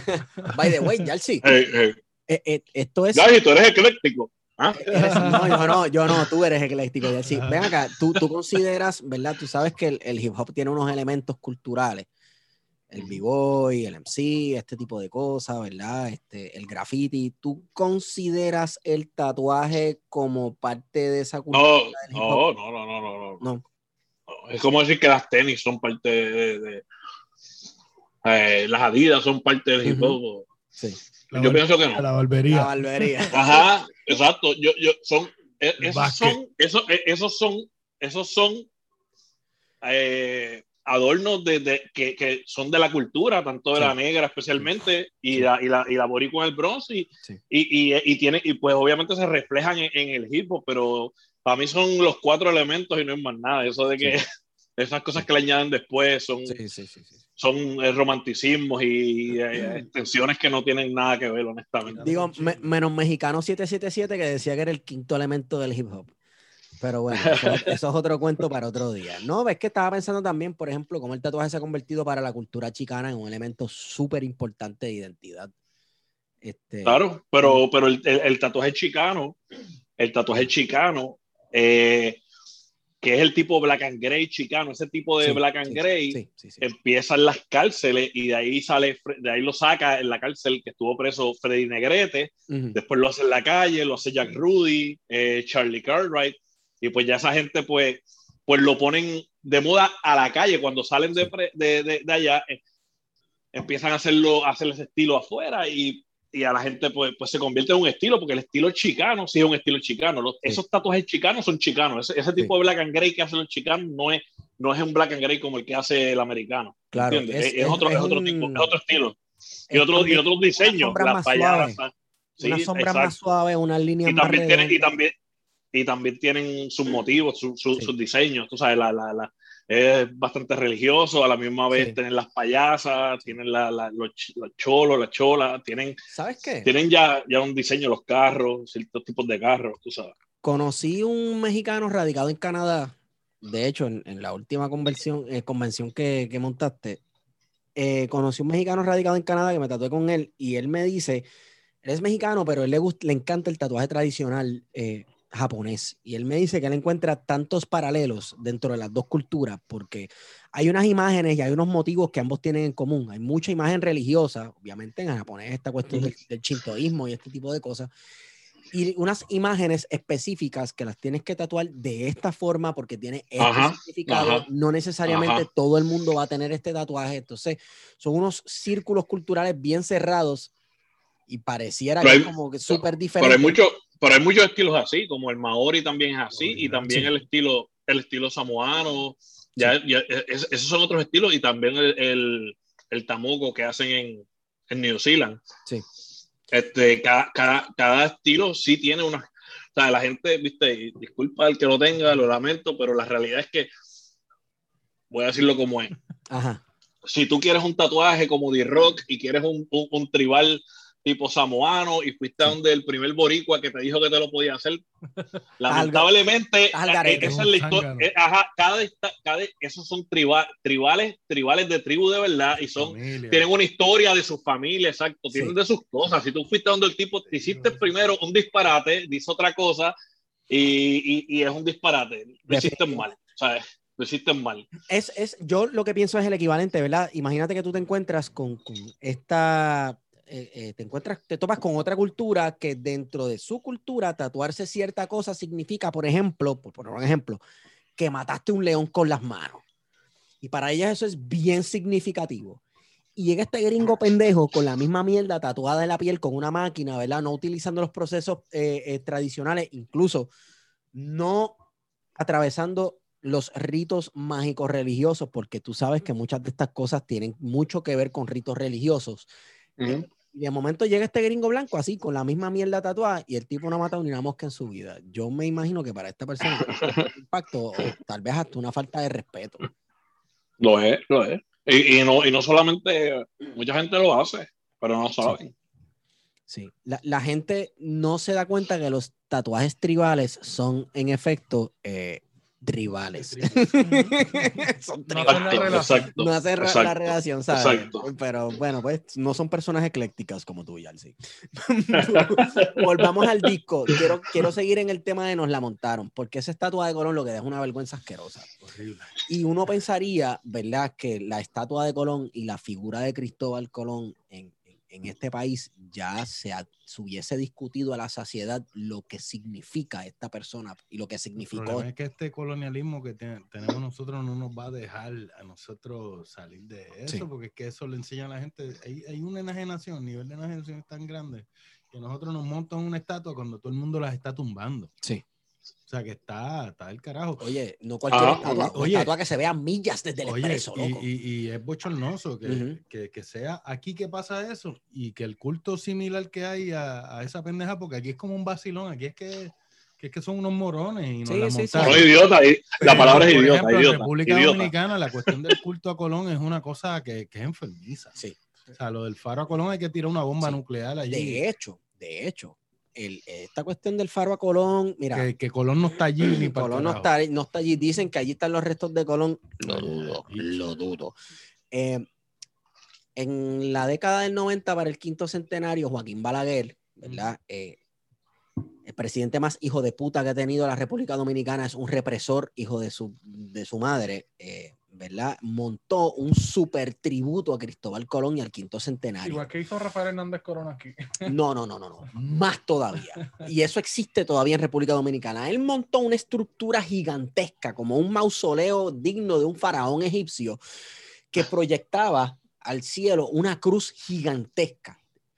Millones de dólares en esto. Y entonces cada vez que él prendía esas luces para proyectar una cruz al cielo, los barrios más pobres de, Santo luz. Domingo se quedaban sin luz automáticamente.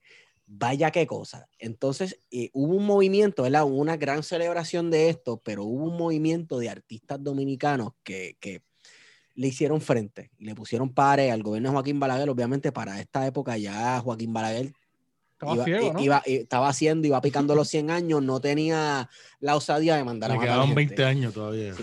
Loco, Joaquín Balaguer sobrevivió a todos sus enemigos Maldita políticos. sea. O sea, Juan Bosch se murió primero. Este, por ahí dicen que, que ¿cómo es que se llama? Este, Bueno, pero es que el, el basic training El del, del con, con PRD. Trujillo estuvo sí, cabrón. este, loco, sobrevivir Hacer 30 años. Loco, si tú sobrevives 30 años bajo Trujillo y no solamente eso, luego eres electo 30 años más en total, tú eres el duro, caballo. Por O sea, tú eres el duro. Eh, Francisco Peña Gómez se murió de cáncer. Dicen que le implantaron un cáncer. Eso dicen por ahí. Bueno, Eh, y este tipo, o sea, todos mueren y él miró para los lados, que está todo el mundo muerto, pues me voy a Me morir, toca. cabrón, me voy a morir, cabrón. Tú sabes. Pero la cuestión es que, aunque Juan Bosch debe estar vivo todavía. ¿tú crees? Está por ahí. Está por ahí, Está por ahí. está como Filiberto. Mayagüez por ahí. este, eh, eh, el punto que quiero traer es que a estas cuestiones de la estatua, las estatuas de Colón y estos tributos a estos asesinos, en otros países latinoamericanos ha habido y hubo una resistencia activa y, y en televisión nacional y todo este tipo de cosas. O sea, la gente se expresó y dijo, esto es, esto es absurdo, esto es una gastadera increíble de dinero. Horrible. eh, y acá, Y lo que significa también. Claro. este simbólico. Sí, sí, este, y, Bueno, Luis, Luis, Ajá. perdona, disculpa que interrumpa. Tú no me dijiste, Luis, que ahora hay tu nuevo día feriado ese. Sí. Cabrón, sí, este el Día de la ¿Cuál? Ciudadanía Americana. semana Sí, eso fue, y eso dos. se ratificó en el 2017. El Yo te voy a yo les Esta pregunto semana fue el 2. Sí, Sí, el 2, caballo. el 2 esta semana. Yo hablé con los estudiantes de hoy esto. es Corregel, ¿verdad? O- Oye, ayer. Ayer, ayer, antes de ayer, ayer. y el Antes de- 1 es lo de marzo del Congreso. Antonia viene ya mismo, pero no Exacto. importa nada de No, eso. no murió don eso. Rafael, Ajá. pasó a otra dimensión y Pues fue el día de la ciudadanía. americana. Wow. Mira, este, le... Eso está cañón.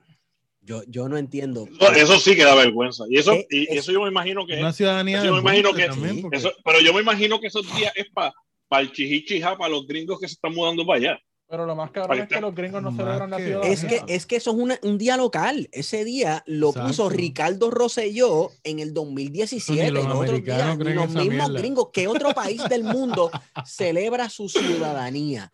Ninguno celebra la ciudadanía. porque no tiene sentido. No tiene sentido. La ciudadanía es un aparato jurídico. Lo un- que celebran es la ciudadanía americana para los puertorriqueños. Exacto. exacto. Sí, la ley Jones. Sí. La ley Somos Jones. americanos. Somos americanos. Bueno, porque americano es el que nace en cualquier lugar del continente de América. Sí, es pero que- para hacer, para hacer este, tú sabes, la cuestión de que uno no puede ni votar ni tiene representación y que esto es un Exacto. embuste. y que te pueden mandar a la guerra si le salen los cojones, todo este tipo de cosas. Una ciudadanía para poder moverte y Sí. trabajar allá.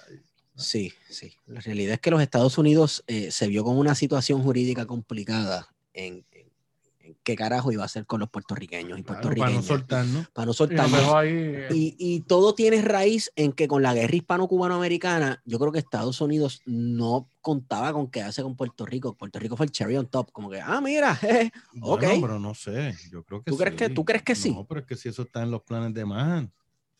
Quedarse con Puerto Rico. Claro. Yo creo que, yo, no, mira, no, no, eso estaba bien. yo creo que bien- el plan histórico original era No, estadidad para Cuba. Lo que pasa es que la enmienda Platt este, no, vino no, a, no. a- Cuéntame. Antes de la estadía de Cuba estaba el proyecto de estadidad dominicana. Dominicana. Ah, en Samaná. Por eso eso no, Sí, no, sí, sí, sí. no, No no prosperó. O sea, ellos quer- querían quedarse con Centroamérica, con México, Sí. con, con las Eh, Antillas Ellos tenían a, completas. a Puerto Rico en los mapas como un Eso lugar, estaba. una estación carbonera, Lo- porque eran los planes de, de expandir una flota naval comercial en todo. Tengo a el dos mundo. historiadores, a dos historiadores.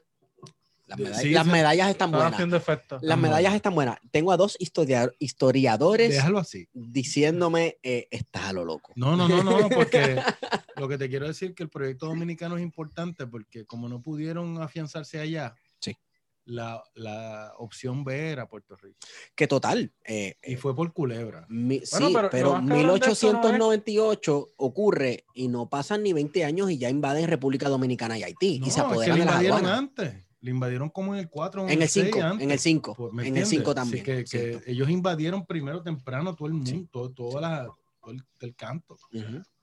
Y después, con, en, en la, en la primera guerra, antes de entrar, pues acabaron con todo. Sí.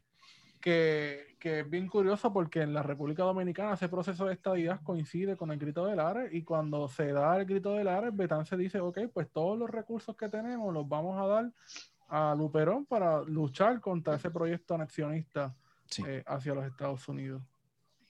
Así es.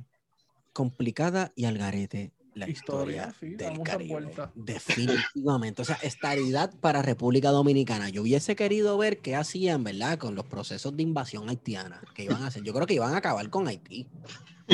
Bueno, pero que también ocuparon Haití. Y, Sí, y sí, la sí, ocupación haitiana fue tan horrible como la de Nicaragua. Y, Sí. y cuidado, sí peor, porque Sí.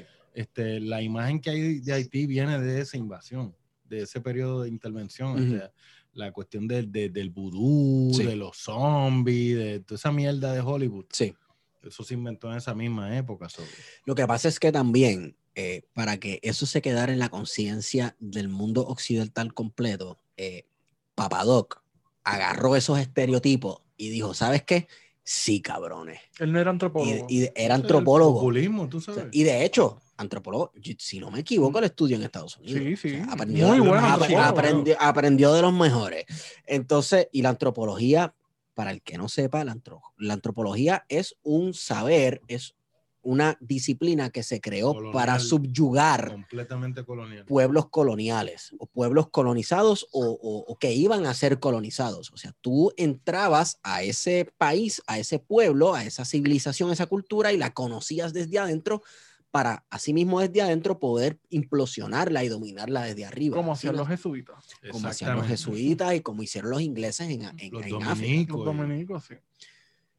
Horrendo. Nos la montaron. Esa estatua de Colón como dice Luis, eh, hay que que derrumbarla. fue reciente, que desde, lo menos yo de pequeño recuerdo todo el papelón de la molada con la jodida estatua de que nunca la Nadie la quería, nadie la quería. Nadie la quería y en, fue hace cuánto, hace dos años que montaron la cabrona Horrible, estatua horrible, esa. Es un bochorno, cabrón. Es un bochorno. Sin embargo, ahí, allí O sea, va la- estamos en tiempo reciente, no estamos hablando de hace 20 años. Sí, Eso- sí, esto fue los otros días. Horrible. Pero allí va gente a tirarse sus fotos en, para el Instagram y ese tipo de cosas. Pero Así creo que- que in- incluso ni, ni siquiera a la gente le importa eso. como Bueno, que cuando van los que van islotes, los que van islotes, van Yo allí, nunca he ido para allá, fotos. Yo, yo he pasado un par de veces. ni me muero Es, por- es, es imponente.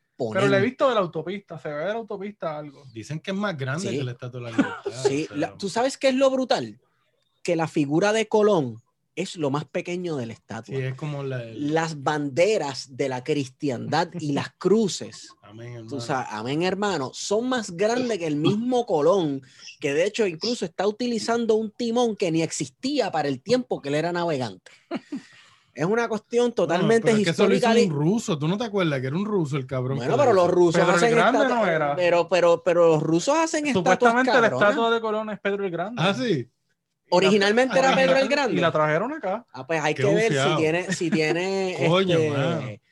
¿cómo es este? De hecho, features O sea, podemos decir que ese es Filiberto y ya. Sí. Mira, cabrón. es la misma estatua. Tiene cara de eslavo. Es la misma estatua de Pedro el Grande, Podemos pero con decir que Colón. es Filiberto y ya. Bueno, tú propones fundirla y hacer una estatua de Filiberto. Por eso, exacto. O de El mismo concepto y todo. No sé. Si, si vamos, a- ok, espérate un momento. Y es el mismo escultor. Si vamos a hacer una estatua representativa de lo que es Puerto Rico y el struggle puertorriqueño y la brega puertorriqueña y, y etcétera. ¿De quién o de qué? Y esto también ya él Eso sí es me lo puede contestar. Eso es complicado. Wow. Pero realmente hace falta hacer una estatua. Podemos hacer No, una tampoco. gigante como la de Ponce, que es un, un- un esclavo liberto arrodillado. No, Agradeciendo la- al amo. Agradeciendo al amo. Pero, este, por ejemplo, a nivel simbólico, si ya está, pues como que cogerle esa jodienda que ya está, Ujú. dejetirla completa, usar el Sí. material y hacer otra jodienda. Pues Eso Sí. es lo que yo digo. Sí. Porque para hacer eso, pues Un vamos a hacer algo. Betance, una blanca canale con el rifle. Esa- Exacto. eso estaría cabrón. O sea, ella con el rifle Bichota. mayor, con la cara de encojonada. Eso es chulísimo. Bello, es bello, es bello. Bueno, este, chicos y chicas, espérate, espérate, que yo iba a hablar de otra canción. Pitirre. Pitirre, Hmm. Pitirre, que yo pensé que Pitirre era una canción antiguerra.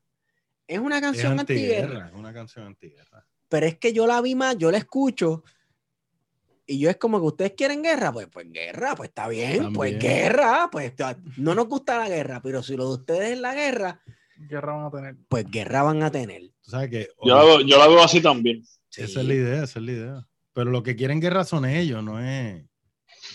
Sí, pero tú, estás pero tú, mismo estás, tú mismo estás diciendo que el pitirre, que somos más pequeños, pero ellos son los grandes que quieren la Que guerra, pues se la vamos a dar y los vamos a Por eso. perseguir. Exacto. Por eso. por eso. Exacto. Que es un juego de palabras con Operación Pitirre. exacto. Eh, Te claro, claro, está eso, pero originalmente tú sabes que fue que este Denis Mario este, quería hacer este, un aniversario del mural y este, él quería que yo hiciera una canción. Entonces yo empecé a trabajar con eso y no, eso quedó en nada. So, yo dejé eso ahí durmiendo, pero que la cogí otra vez ahora cuando empezamos a grabar y la trabajé. Sí. Este, y le añadí dos o tres cosas. Y, pero ahí fue que surgió la, la- la cuestión original. Yo quería hacer un homenaje, pues tú sabes qué es Don Pedro y los Pitirres. Pues yo, Sí, pues, en vez sí. de hablar de Don Pedro, vamos a hablar de los Pitirres de Don Pedro. Sí. Entonces yo quería hacer una canción de los nacionalistas. Pues está, pues los nacionalistas, está este Corregel y está la cuestión de Pitirre 1, Pitirre 2, Ujú, Ujú. tú sabes. Exacto. Así que está todo eso incluido ahí. Pero ese- esa es la cuestión, ¿verdad? Con los nacionalistas. Ahora hablando de los nacionalistas, siempre he dicho, hay sus críticas con el nacionalismo puertorriqueño, el pre-albisuista y con el albisuista también, ¿verdad? Pero yo pienso que eh, el Partido Nacionalista y los que pertenecieron a ellos, eh, esta filosofía de me paro de frente al enemigo, y que mi cara salga en las noticias y que digan mi nombre y que me digan terrorista y este tipo de cosas, y aunque el enemigo tenga bombas nucleares y yo tenga un garabato de tumbar mango, yo me voy a enfrentar a estos cabrones, porque esto es lo que hay que hacer. Yo creo que ese mensaje ha sido tan y tan y tan contundente que todavía en el 2021 es imposible borrarlo de la historia puertorriqueña como tal vez lo que intentaron hacer ciertos movimientos clandestinos en Puerto Rico. Yo sé que la figura de Filiberto, aunque sea controversial, este, sí también eh, es muestra de resistencia. Y, en, y de hecho, en, en, tu, en tu álbum, en el álbum anterior que hiciste, ¿verdad? Este, que no, no es Intifada, álbum como Luis Díaz, uh -huh. eh, tuviste una canción de Filiberto que la discutimos aquí, uh -huh. sin, sin, ¿verdad? Y, y, los métodos de lucha sabemos que cambiaron, ¿verdad? Uh -huh. Con las décadas.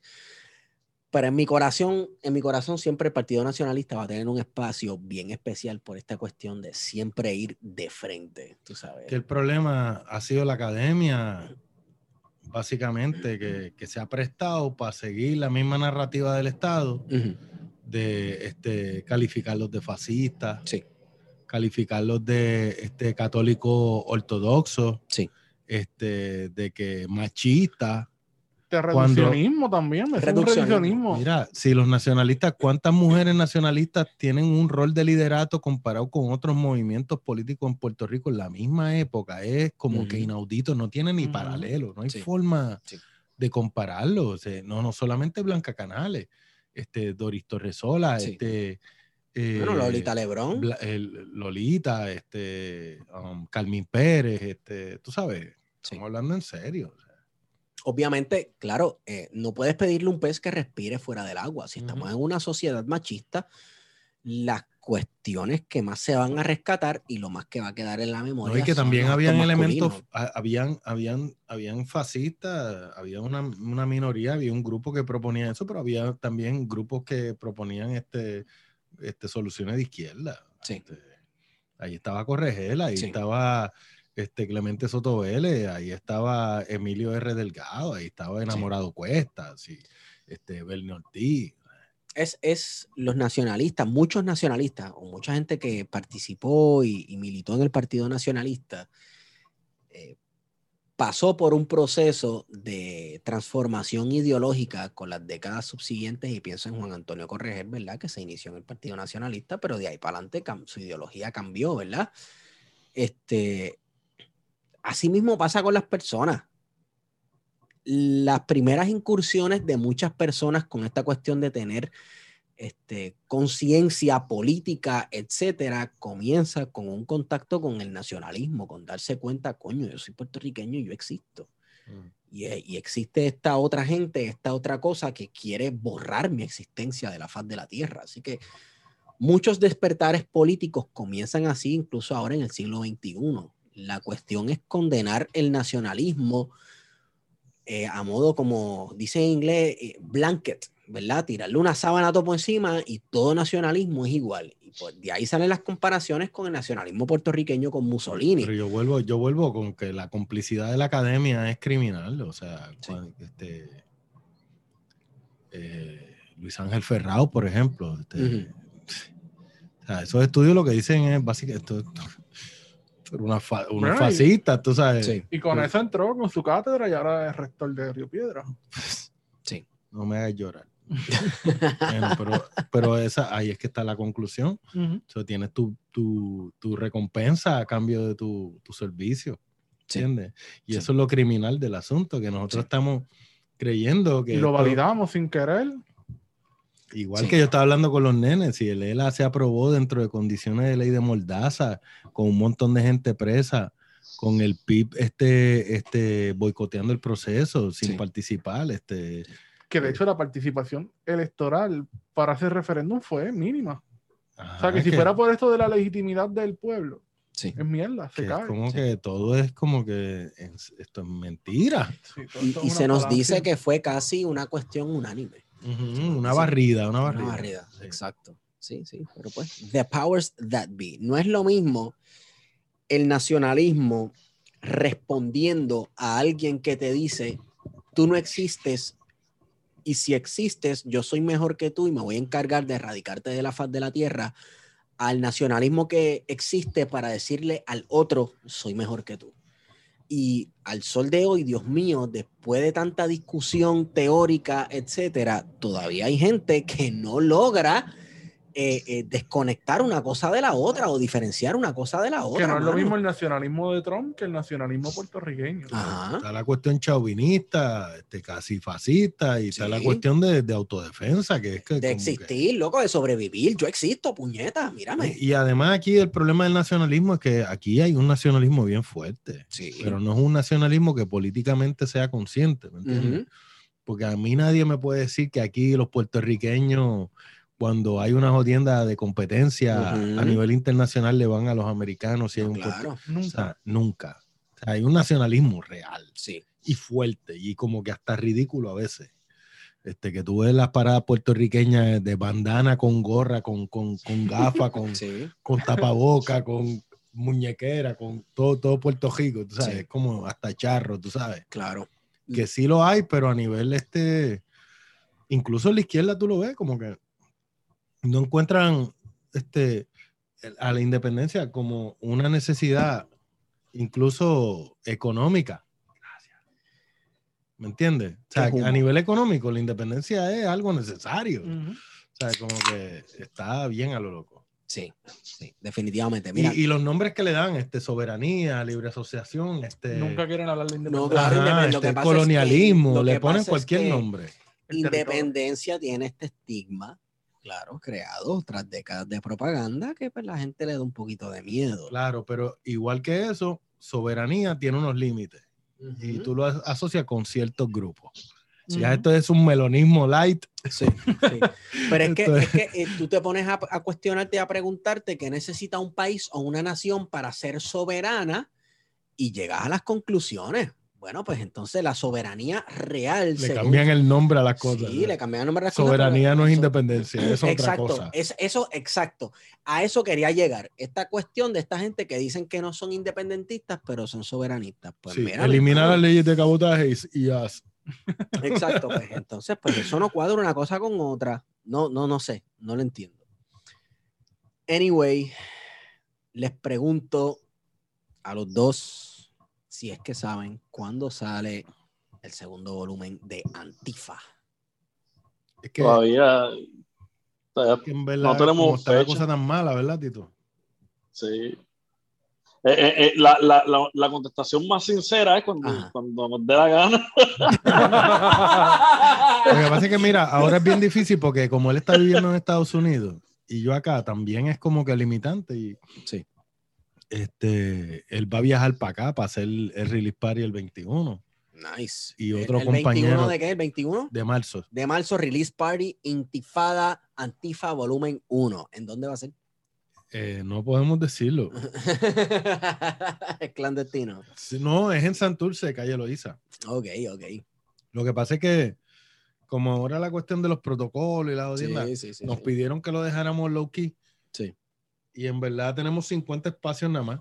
Ok. Ya está casi todo vendido. como- Íntimo.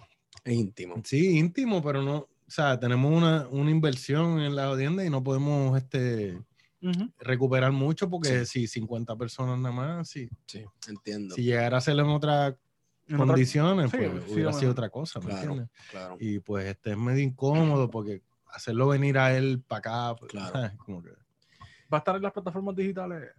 No, mano. Solamente se va a quedar. No, mano. ¿No va a estar en Spotify? Seguro que no. ¡Acho, Luis! Ya sí, ¿qué eh. pasa con ustedes? ¿Por que qué? lo compren. Entiendo. No, no es eso, sí, es que si, habla- si habla- si hablamos de, de- de- de colonizadores y explotadores, Spotify es- sería como que los El Estados. Unidos. Sí. El- sería el Romero Barceló Sí, de... No, no es eso, es que, es Son unos que, cabrones. es que en verdad... Ellos lo que que- hacen es lucrar, ellos cogen tu, es lo que te digo, ellos cogen tu música, este, se la promocionan a otra gente, te- le dicen a ellos, mira, este, vente al Prime de nosotros, tienes acceso a qué sé yo qué cuántos miles de artistas por 9 dólares al, al mes, entonces tú lo pones allí y ellos por play te dan 0.00043 centavos, que cuando tú vienes a ver tienes que tocar las canciones, tienes que tocar las canciones, eh, dejar irte para el trabajo todos los días y dejar el radio prendido para que para que, para que te lleguen 20 pesos a final del año. Y hay panas que hacen eso, ¿sabes? Entonces tú, tú dices, ¿quién es? Son unos explotadores, son unos explotadores. Entonces, entonces uno, que saca, uno que saca el producto no le saca, no le saca ni tan siquiera lo que vale el tiempo de estudio. Entonces ellos, ellos hacen los chavos por uno. Pero mano, para hacer, sí, para, para hacer este claro, nosotros como, como lo que seamos nosotros, este contamos con una gente que en verdad ha sido bien, bien buena con nosotros. O sea, mm. a nosotros, cuando nosotros nos juntamos de nuevo, hubo un montón de gente que, que se pompió. Y nosotros. Que se pompea. Nosotros logramos este, conseguir este, el auspicio de la gente. La verdad, el caso es que nosotros este, empezamos a hacer unas gorras, unas camisas, una tienda. Y todo eso nos ayudó un montón porque viste, la gente respondió. Sí, súper bien. Las tenemos, tenemos los jackets. Tenemos los jackets. Lo que te digo de Spotify no es por mal, es que en realidad la gente que nos quiere escuchar de verdad estaría dispuesta. no, no, no, pero Luis, eh, eh, eh, es, que, es que pero es que estarían dispuestos a dar lo que sea nosotros, este para acá viene gente. Tú sabes que para acá pagaron pasaje gente que vienen para el show nada más, cabrón. ¿Me entiendes? No, pero lo que yo digo es, lo que yo digo es que, que, que, hay, hay, personas, hay personas que sin querer, sin conocer lo que, lo que pasa el artista con Spotify, lo prefieren tener en Spotify, por ejemplo, y lo bajan en Spotify y no te lo compran, exacto, y no te lo compran. Entonces, cuando tú vienes a ver, nosotros tenemos que pagar masterización, tenemos que pagar estudios, tenemos que pagar un montón de cosas. Y cuando tú vienes a ver, no, se, recupera absolutamente nada. Eh, no, se absolutamente nada. Entonces después la gente te dice, mira, ¿cuándo sacan otra cosa, mano? dejo roto al bolsillo. no, Ay, ¿por qué cobran entrada? Nuevamente, tú no le puedes pedir un, un pez respirar. ¿Cuál, ¿Cuál, era la pregunta otra vez? ¿Cuándo, ¿cuándo va a salir el antifado? ¿Cuál, cuál es salir antifado? No, pero entendido totalmente. pero tenemos que masterizarlo. Pero Gente, tenemos que... masterizarlo. Tenemos Pero sale pronto, sale Es bueno que tengamos esta discusión para que el público también la conozca. Para que la gente entienda porque tenemos otros otras amistades que son músicos y, pienso, por ejemplo, en Andrea, en Andrea Cruz, que también tiene sus procesos de... Y que también estaba en esa lucha. Tiene su mecánica, Andrea sabe bien moverse. Sí, hecho, Andrea, y además... gente, de, gente así yo he aprendido bastante porque, viste, o sea, yo no, no soy un vendedor ni un carajo, ni un comerciante, ¿me entiendes? Pero hay cosas así que uno tendría que como que moverse porque en realidad hay gente que está dispuesta a tener cosas de uno. Bueno, alguien, que, alguien que escribió que cogería su música y la repartiría con la repartiría con canecas en el campus de Río Piedra, no creo que se pueda este, eh, eh, vender mucho su música y ser un comerciante. Bueno, pero pueden comprar las canecas. si las compran allí en la barriada Quiñones. No, pero otra, otra, otra cosa es que nosotros que Luis, te puede abarcar de eso también, que, que eh, nosotros tenemos el website de nosotros para mover la música, porque las plataformas censuran, ni siquiera llamarse Antifa es un problema. No se puede. Ah, cierto, diantre, ¿verdad? Ustedes se metieron en... No, loco, peor que Antifa, Intifada. Pero fíjate, no, no, no, no, nos han censurado nunca Intifada. Antifa sí. Antifa sí. Antifa sí. O sea, el nombre de este álbum que es la lista de la jodienda terrorista. Sí, sí, sí, sí, el FBI los tiene velado. Pues, con más razón, estamos bien. ya, Bueno, como quiera también, esta cuestión, mira, la cultura de las artes, como todo ahora, se ha querido mover a lo líquido.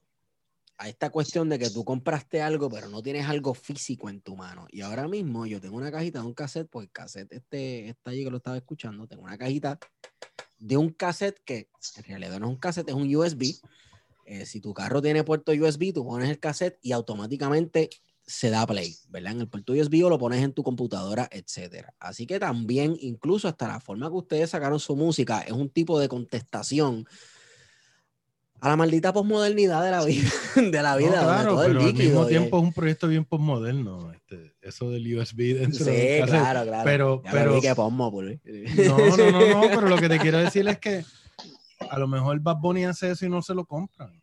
¿Me entiendes? Pero, pero nosotros dentro de, de, la gente que nos apoya, ese tipo de productos, que parece una cosa como old school, también Ujú. llama la atención y de Claro. verdad, este, tenemos gente que, que, que nos ha apoyado un montón, de Claro. y, y eso hay que decirlo porque Y, y es una conexión con las raíces de ustedes del hip hop, que primero eran discos, luego en un momento fueron con cassettes, y etcétera, etcétera, hasta que la posmodernidad y el neoliberalismo acabó con todo y tú compras las cosas pero no las tienes en las manos, tú sabes.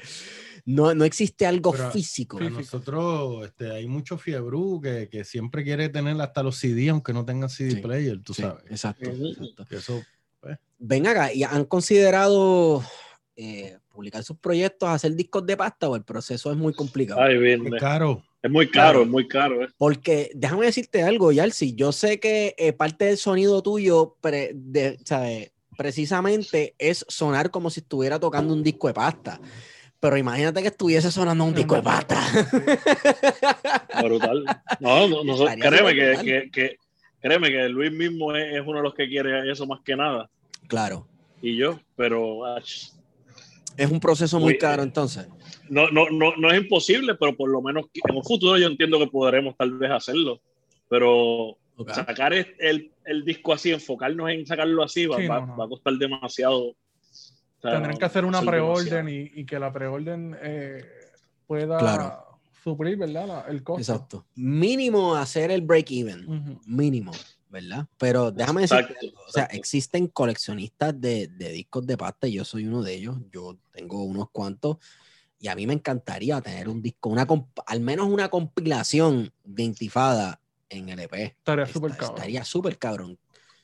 Bien brutal. Y entonces sería un reto para que alguien te sampleara, porque el que te samplee es un rey. Se está difícil samplearte.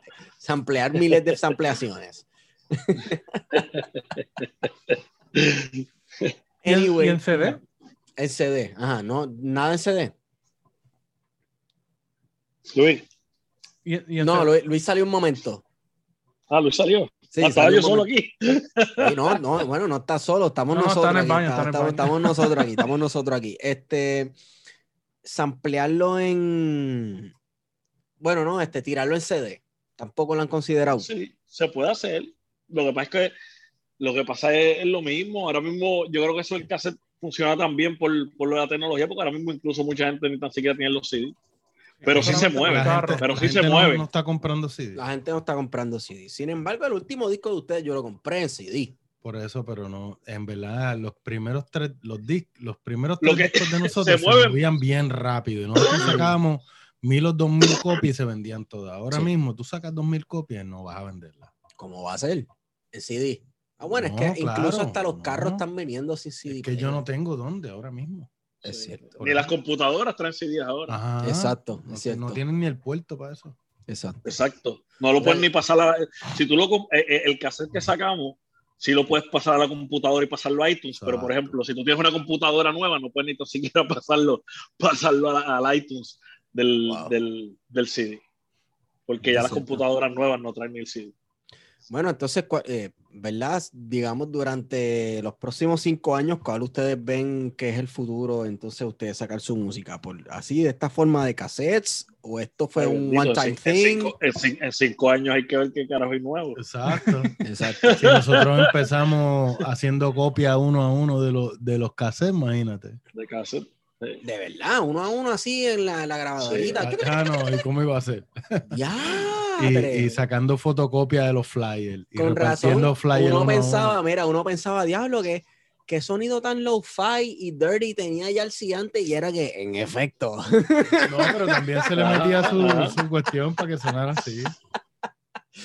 Pero las máquinas que yo tenía eran, eran 12 bits, como quieran. No eran Mira, mano, nosotros somos un proyecto bien underground de verdad. Sí. De verdad, pero que no es ni, ni, ni, ni embuste, mano. Yo, yo he rapeado en las condiciones más cabronas del mundo. sí. Mira, Emo, voy a decir algo. gozo. ¿Quieres- quieres- Voy a hacer una historia que, una historia que a veces la cuento. A Ah. mí, no así en, la- no así en, en show, creo que no la he dicho en ningún live, pero se la he contado así a pana. Y es algo bien cabrón. Si- yo, yo no sé ni si Luis se acuerda, que yo sé cuando lo diga se va a acordar. Pero mira, nosotros grabamos a veces en casa y yo grababa el voce, odiaba grabar voces. Y yo no tenía equipo, yo, no era computadora, papá. Eso era grabarlo en una, en una cuatro canales o algo así. Ujú. antes de que me comprara una, una- un poco más grande, y yo para colmo no sé bregar bien con esa mierda ni editar.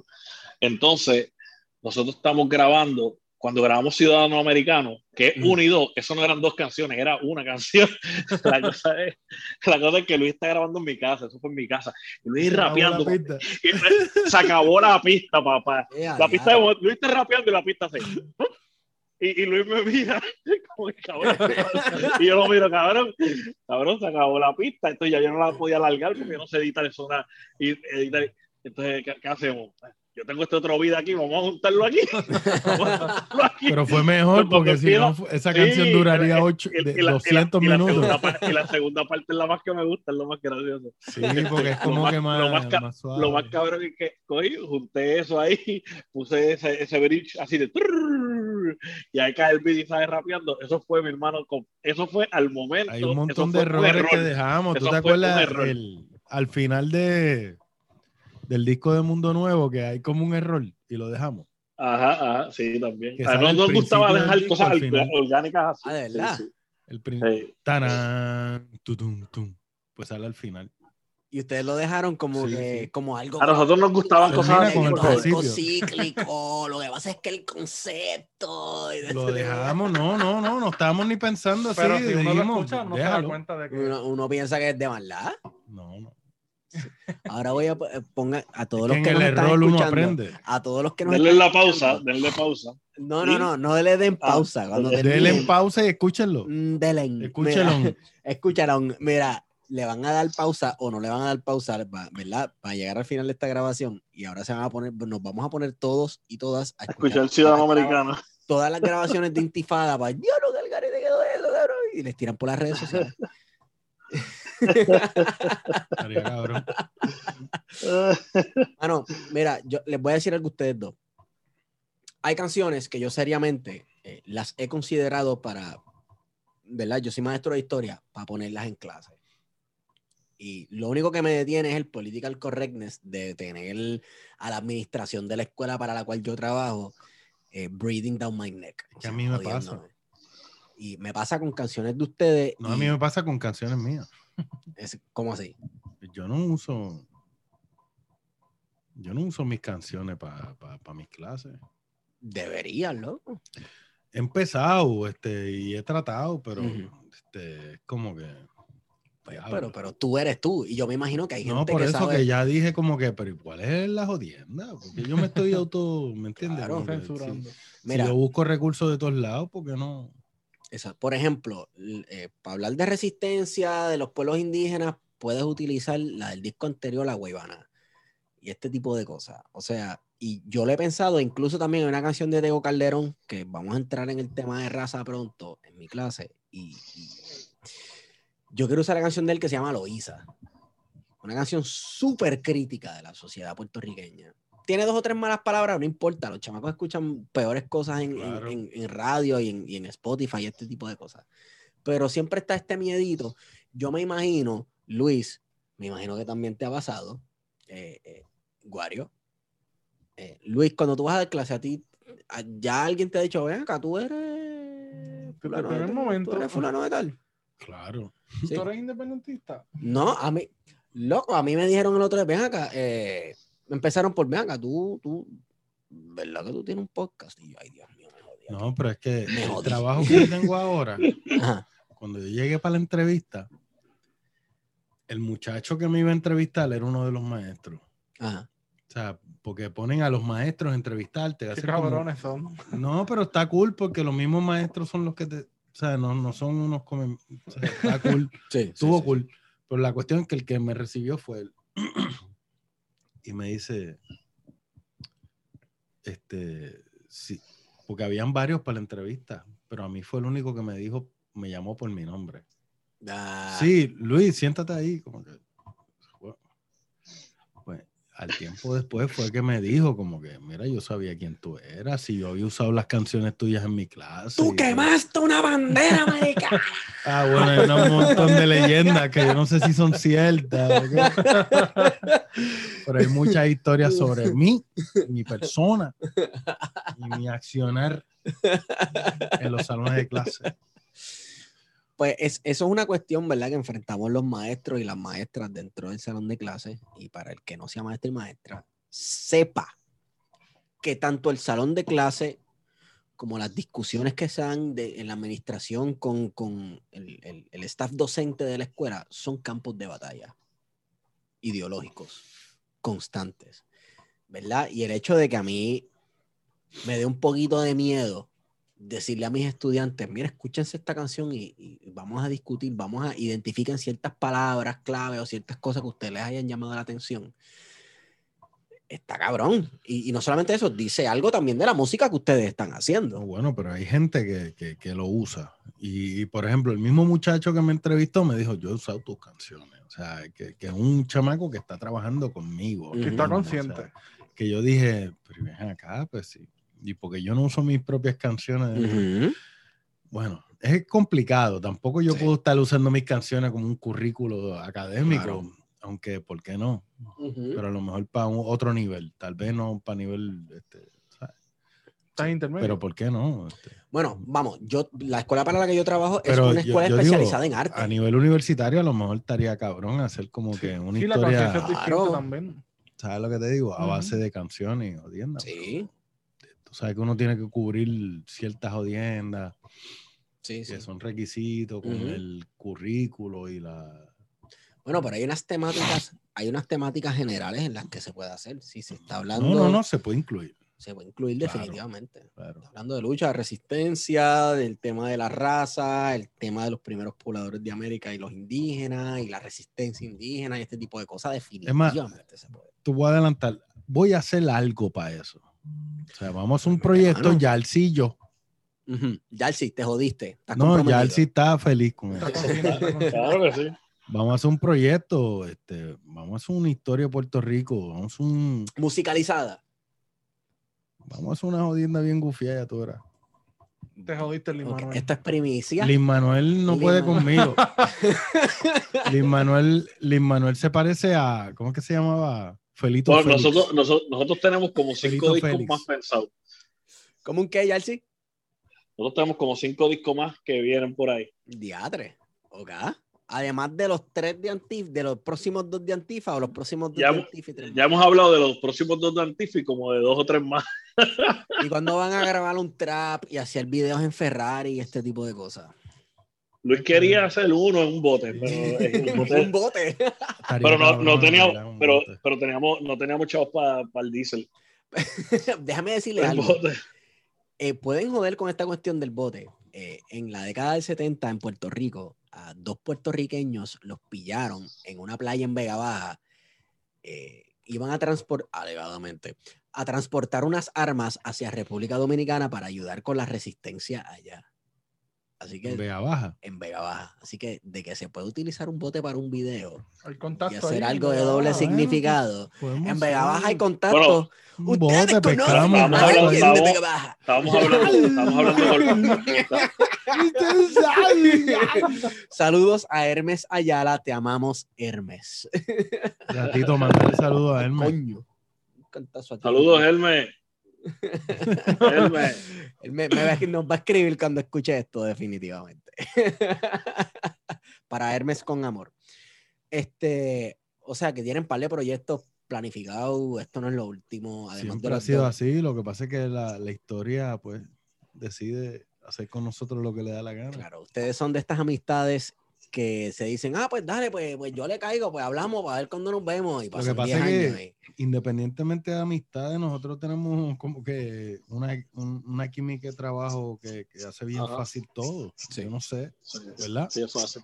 Sí, es súper fácil. Súper fácil y, y, este, Sí, sí. y hay gente, por ejemplo... No tenemos, no tenemos, nosotros no tenemos, en- eh, hemos grabado tres discos, tenemos Ujú. un par de ideas más para otras cosas. Por, por ejemplo, yo te digo dos, ahora mismo ese, ese que dice Luis y otro que queremos hacer como que de remixes de canciones viejas que me gustaría escuchar las obras otra vez un poquito más con beats, Uf, más nuevo y Luis rapeando con el flow del de ahora. sí. Ese es de los primeros discos especialmente. Y cosas así, por ejemplo, cosas que hemos pensado. Este, la cosa es que, que por ejemplo, est- estos tres discos se grabaron súper fácil en cuestión de que, ¿cómo te digo? Eh, Nosotros en ningún momento, en ningún momento hemos tenido ni tuvimos que debatir una idea o discutirla, ah, esto no, esto, Ujú. ah, no, pero no me gusta, nada, cero. Uf, eso es como que sí, mira, ¿qué tú crees de esto? Hacho, sí, mira, ¿qué tú crees de esto? Hacho, ¿qué qué? Dale, mira esto, perfecto, ya está, pum. So, que siempre es una pelea de egos entre todas esas discusiones y, y- yo creo que, que- que eso no, como que no, no aplica aquí, yo no sé. sí, Nos movemos. Por eso así a es fácil, es fácil, hacer y ya. es meterle, como, como digo, ¿cuál, ¿cuál es la que meterle? Nosotros es Meterle. Les pregunto, ¿verdad? Vamos cerrando. Eh, el hip hop y el rap tiene muchas vertientes. Esta cultura se ha convertido en un montón de cosas. Eh, la han mezclado con un montón de cosas. Eh, sin embargo, ustedes siempre han mantenido su esencia número uno, ¿verdad? Del sonido que hace Yalsi en la música y de la temática de la que rapea Luis, que una cosa está totalmente enlazada con la otra. Eh, ¿Estarían dispuestos a experimentar con otros ritmos, otro tipo de música? Bueno, no otro tipo de música, sino a la música que ustedes hacen, incorporar otras cosas o lo van a mantener OG. Bueno, Yalsi tiene, tiene siempre en, en mente, independientemente de su estilo, Mm, tratar de buscar cosas nuevas. Exacto, exacto. Y, Lo que, eh, eh, eh, eso es lo que yo iba a decir, lo que, en mi opinión, que yo pienso que Luis va a estar de acuerdo, mm, tiene que ver con lo mismo que dije un poquito más adelante en otra parte de la entrevista. Sí. Si a nosotros, si nosotros nos sale el corazón, "Ah, cabrón, vamos a hacer esto por joder, puede ser la mierda más grande para la gente, pero si a nosotros nos sale los cojones hacerlo, lo vamos a hacer porque sale natural como artista, ¿me Sí. entiendes? Como, como persona. O sea, no porque, ah, vamos a hacer esto para vender, no, va a ser porque, "Acho, vamos a hacer esto porque queremos hacerlo. Un Sí. ejemplo. O, por ejemplo, si hacemos algo y nos sentimos cómodos, es lo que te digo, yo no voy a hacer algo que yo sé que estoy haciendo una porquería si no lo, porque no lo sé hacer. Ahora, Sí. si yo me siento cómodo, diablo, lo que estoy haciendo está cabrón. Y Luis dice, mira, pues yo voy a rapear así, pero él sabe rapear. Él, sa- él no va a tratar de rapear de una forma que él no se sienta cómodo o que Claro. suene charro. So, Claro. Siempre y cuando él puede jugar con su flow, siempre y cuando. pero él tampoco me cómodo. molesta, por ejemplo, que tú me digas, mira, si rapeas así es mejor. ¿Sabes lo que te digo?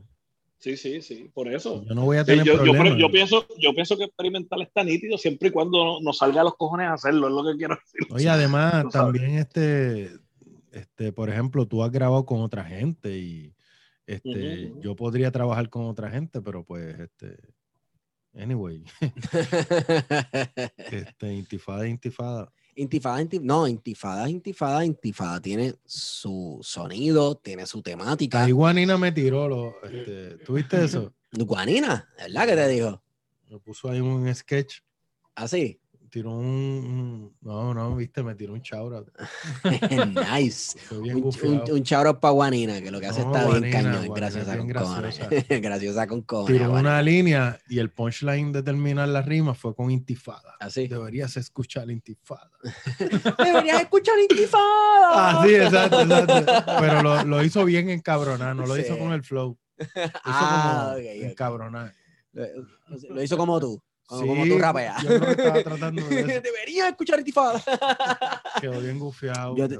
Yo, te imito, Luis. A veces por lo de él, por No, trivial. mano, por lo de él, Meta por mano. trivial. El flow de Luis. Ok, este, ¿cómo la gente puede conseguir el álbum? Pues hay dos opciones. Ajá. La primera es intifadapr.com, que esa es la versión digital. Y entonces, para obtener el cassette, el cassette yo no, no tengo control porque lo mandamos a buscar en Estados Unidos y los envíos, sinceramente, según lo que todo el mundo me está diciendo, últimamente están bien a lo loco. Sí, No solamente la cuestión del correo general americano, sino la cuestión de los envíos Sí. en barco y en avión sí, están a lo loco.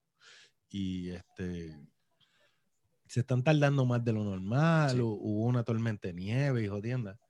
Pero para eh, la versión física, ustedes me, me- me escriben en mis redes, en Instagram, este, Mr. Luis Díaz, este, o me escriben en, en Facebook y yo los apunto y las mando a hacer. Lo que pasa es que no, yo no tengo el control de, de Luis. la máquina ni nada de eso. Una recomendación. Acho, envuélvete más en Twitter.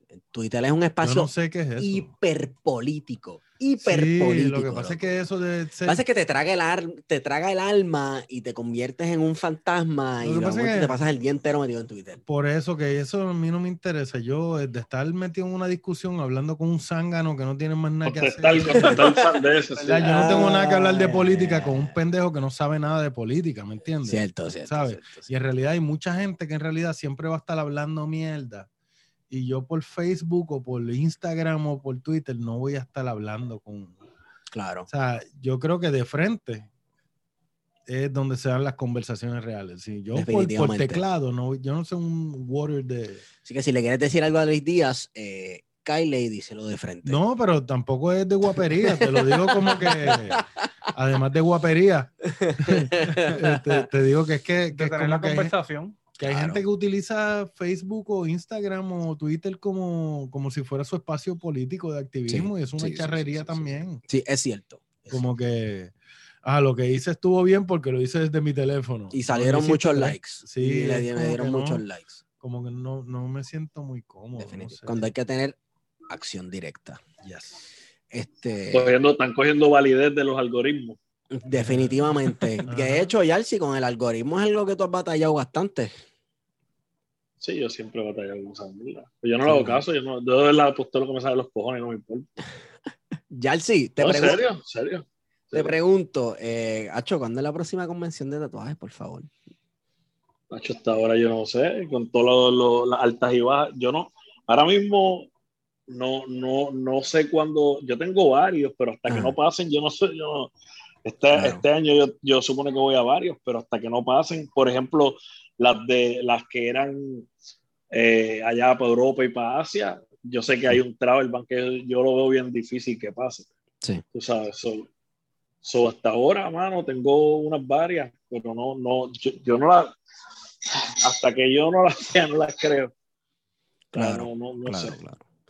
Pues- Incluso la de Puerto Rico eh, está en 3 y 2 porque, o sea, más el gobierno de Puerto Rico, que honestamente lo que tiene es un, un, un- un meollo, Tiene un ellos no saben ni qué cabrón. quieren, tiene un mierdero cabrón. Que Y, Estás y aquí después, con, eh, estás aquí con sí. tres maestros que no saben ni la hora que es con esta cuestión de qué es lo que va a pasar con las clases ellos en no persona saben, y este tipo de cosas. exacto.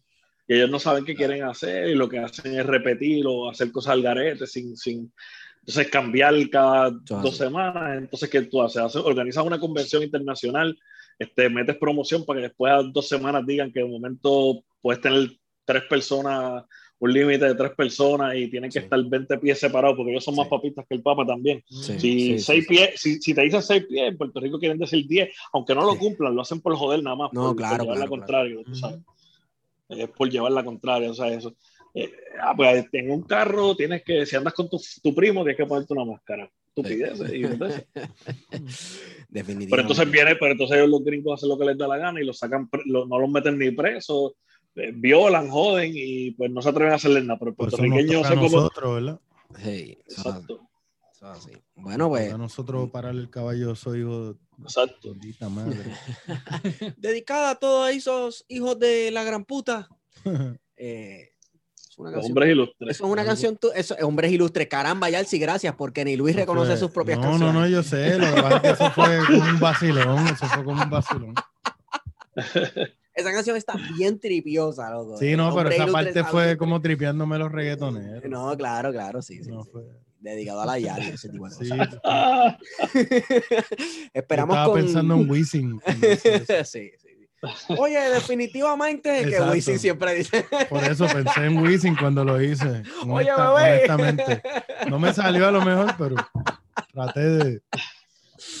Dedicado especialmente. Oye, definitivamente, oye, estamos aquí. Exacto. Dedicado para la Yal. Yal, sí, este, esperamos con ansias esa, eh, en la fecha de la próxima convención de tatuajes de Puerto Rico. Y nada, ya saben, el que quiere comprar el nuevo álbum de Intifada Antifa Volumen 1, parte de un tríptico, o sea que aguántense que viene más. Le tiran a las redes También- sociales. también. Ajá. También en el party de- en el party el 21 vamos a tener copias del disco 3 que eso no habían, es- ni van a ver más, eso es las que se vayan. unas cajas así en la Yo tenía unas cajas en mi mudanza. Yo tenía unas cajas en mi mudanza, El, el- el de anterior de este de Intifada, ese disco sí, de hace, de hace 11 Sin años. copia. ¡Ey! Como la, como la de esta de. Estaban en mi, mu- Como estaban en, Miguel estaban en mi Romero. mudanza, estaban en mi mudanza, estaban, estaban en mi mudanza en un almacén y las busqué. Bueno, pues entonces, ¿verdad? Cáiganle allí, que yo sé que la, la, la cuestión del show es limitada. En. Cáigale y entonces cómprelo. Caigan, cáiganle. Eh, y hagan su filita, ¿verdad? Seis pies de distancia de ese tipo de cosas y compran ese tercer álbum de Intifada que para mí es como el powerhouse de ustedes. Está bien cañón. Digo, este también está bien cabrón. Incluso, eh, ¿verdad? El nombre del álbum Intifada y el arte del álbum, que es una foto, la, la- la foto de la niña, ¿verdad? Con la bandera estadounidense. Eso Buen fue. Ingrid, mi compañera. Así. Sí, mano. Coño, pues excelente idea, porque quedó Sí. bien brutal, bien brutal. Creo que eso es una foto de Jack Delano. De Jack esa. Delano, de Jack Sí. Delano, sí, exacto. Bueno, para finalizar, Yalsi, ¿dónde te conseguimos en redes sociales para ver tus nudes tatuados? pues el así mismo. Yalsi, Yalsi, Y-A-L-L-Z-E-E. E Este, al que le gusta el tatuaje, si no está siguiendo a Yalsi, colaborador de la cultura del tatuaje en Puerto Rico y alrededor del mundo, no está en nada. Sigan a Yalsi por todas las redes. También tienes un canal, ¿verdad? De, de tu proceso musical. Mm, Tengo, ten- sí, tengo una página, Sound Pieces. Ahí es que estoy posteando la música. Ahí es que estoy, a- a- de verdad, ahí es que estoy posteando la música como tal. Ok. Sound Pieces. Sí. Perfecto. Luis, ¿dónde te conseguimos en redes sociales? Eh, Mr. Luis Díaz en Instagram y Luis Díaz en, en Facebook. Facebook. Ok. Chévere, chévere. Wario, ¿dónde te consigo? Me consiguen en Guarecandanga en Twitter e Instagram. A mí me consiguen en Stigon por Twitter y este, yo creo que con esa hemos sido. Plan de contingencia. que si fue por Aguadilla, que si fue por Arecibo, Mayagüez, que flauta. Ah, ¿qué me importa? Lo que importa es que nos la montaron. Por encima. Una estatua gigantesca hecha de bronce fundido que mide el doble de la de Estados Unidos, almacenada por siglos, pero sembrada en mi costa, pero que aparentemente a mi gente ni le importa. O no lo saben o tienen su mira corta. Que simboliza esa pelota mohosa debatiéndose los sitios verdaderos de su entrada. Que si fue por aguadilla, que si pito, que si flauta, lo que sí es corroborable es que llegó con su espada, como un chorro de bellaco, pues su barco naufragaba. Montaron una piquita por las sumas de dinero de esos turistas y taxis que llevaron a su pueblo, derrumbando los batalles para montar en vagones, como latas de salchichas empacadas en aviones. Montaron aquella estatua señalando para afuera y ese coloso del norte escupiendo mi bandera. Nos la montaron, nos la montaron, nos la montaron, nos la montaron, nos la montaron, te la montaron, nos la montaron. Nos la montaron, somos los descubridores de un rapaz encubrimiento de cronistas mentirosos, pedófilos confesos, verdaderos portadores del pecado original. Profanaron el dorado por la ruta vaginal con sus puertas de cristal, su evangelio criminal. Ahora siembran en mi costa su gran estatua de sal. Quien descubrió nuestra tierra, moradores de las cuevas que poblaron estas islas desde Mona hasta Culebra, patinando como locos desde el estrecho de Bering o jugando con las olas en una tabla de surfing, prisionero aventurero, de seguro un embustero. ¿Cómo le hacen homenaje a ese matón y ratero? Es como hacer una estatua señalando hacia Berlín, como un homenaje al Führer allá por Jerusalén para babearse por las sumas de dinero de los turistas en Uber que llegaran a su pueblo. Nos la montaron, nos la montaron, nos la montaron, nos la montaron, nos la montaron, te la montaron, nos la montaron. Nos la montaron rescatando esa basura de las manos del salitre a sacarle las lagañas y historia se repite una estatua gigantesca señalando para afuera su monumento de bronce la metáfora de Lela su cultura de instituto vertedero de semillas University de Yale cementerio de Coquilla la historia precolombina su poblamiento difuso puede que fueran mongoles de la tierra de Confucio y si fueron los egipcios los pioneros de mi aldea, o si fueron los fenicios con las piedras de Caldea, Erickson y los vikingos fundadores de Finlandia, los pinzones a la espalda de ese converso de Italia, un submarino que busca los tesoros de pirata, Nixon, Truman, Eisenhower y Colón tienen estatua, leer ya no es la del grito, es la de cielos abiertos, deben fundir esa estatua y hacerla de Filiberto, han montado esa basura, señalando para afuera, como el coloso del Hudson escupiendo mi bandera, van a sembrar la mentira con tu estatua gigantesca, tu monumento de bronce, la metáfora de Lela. Nos la nos la montaron, nos la montaron, nos la montaron, nos la montaron, también te la montaron, nos la montaron, a mí me la montaron.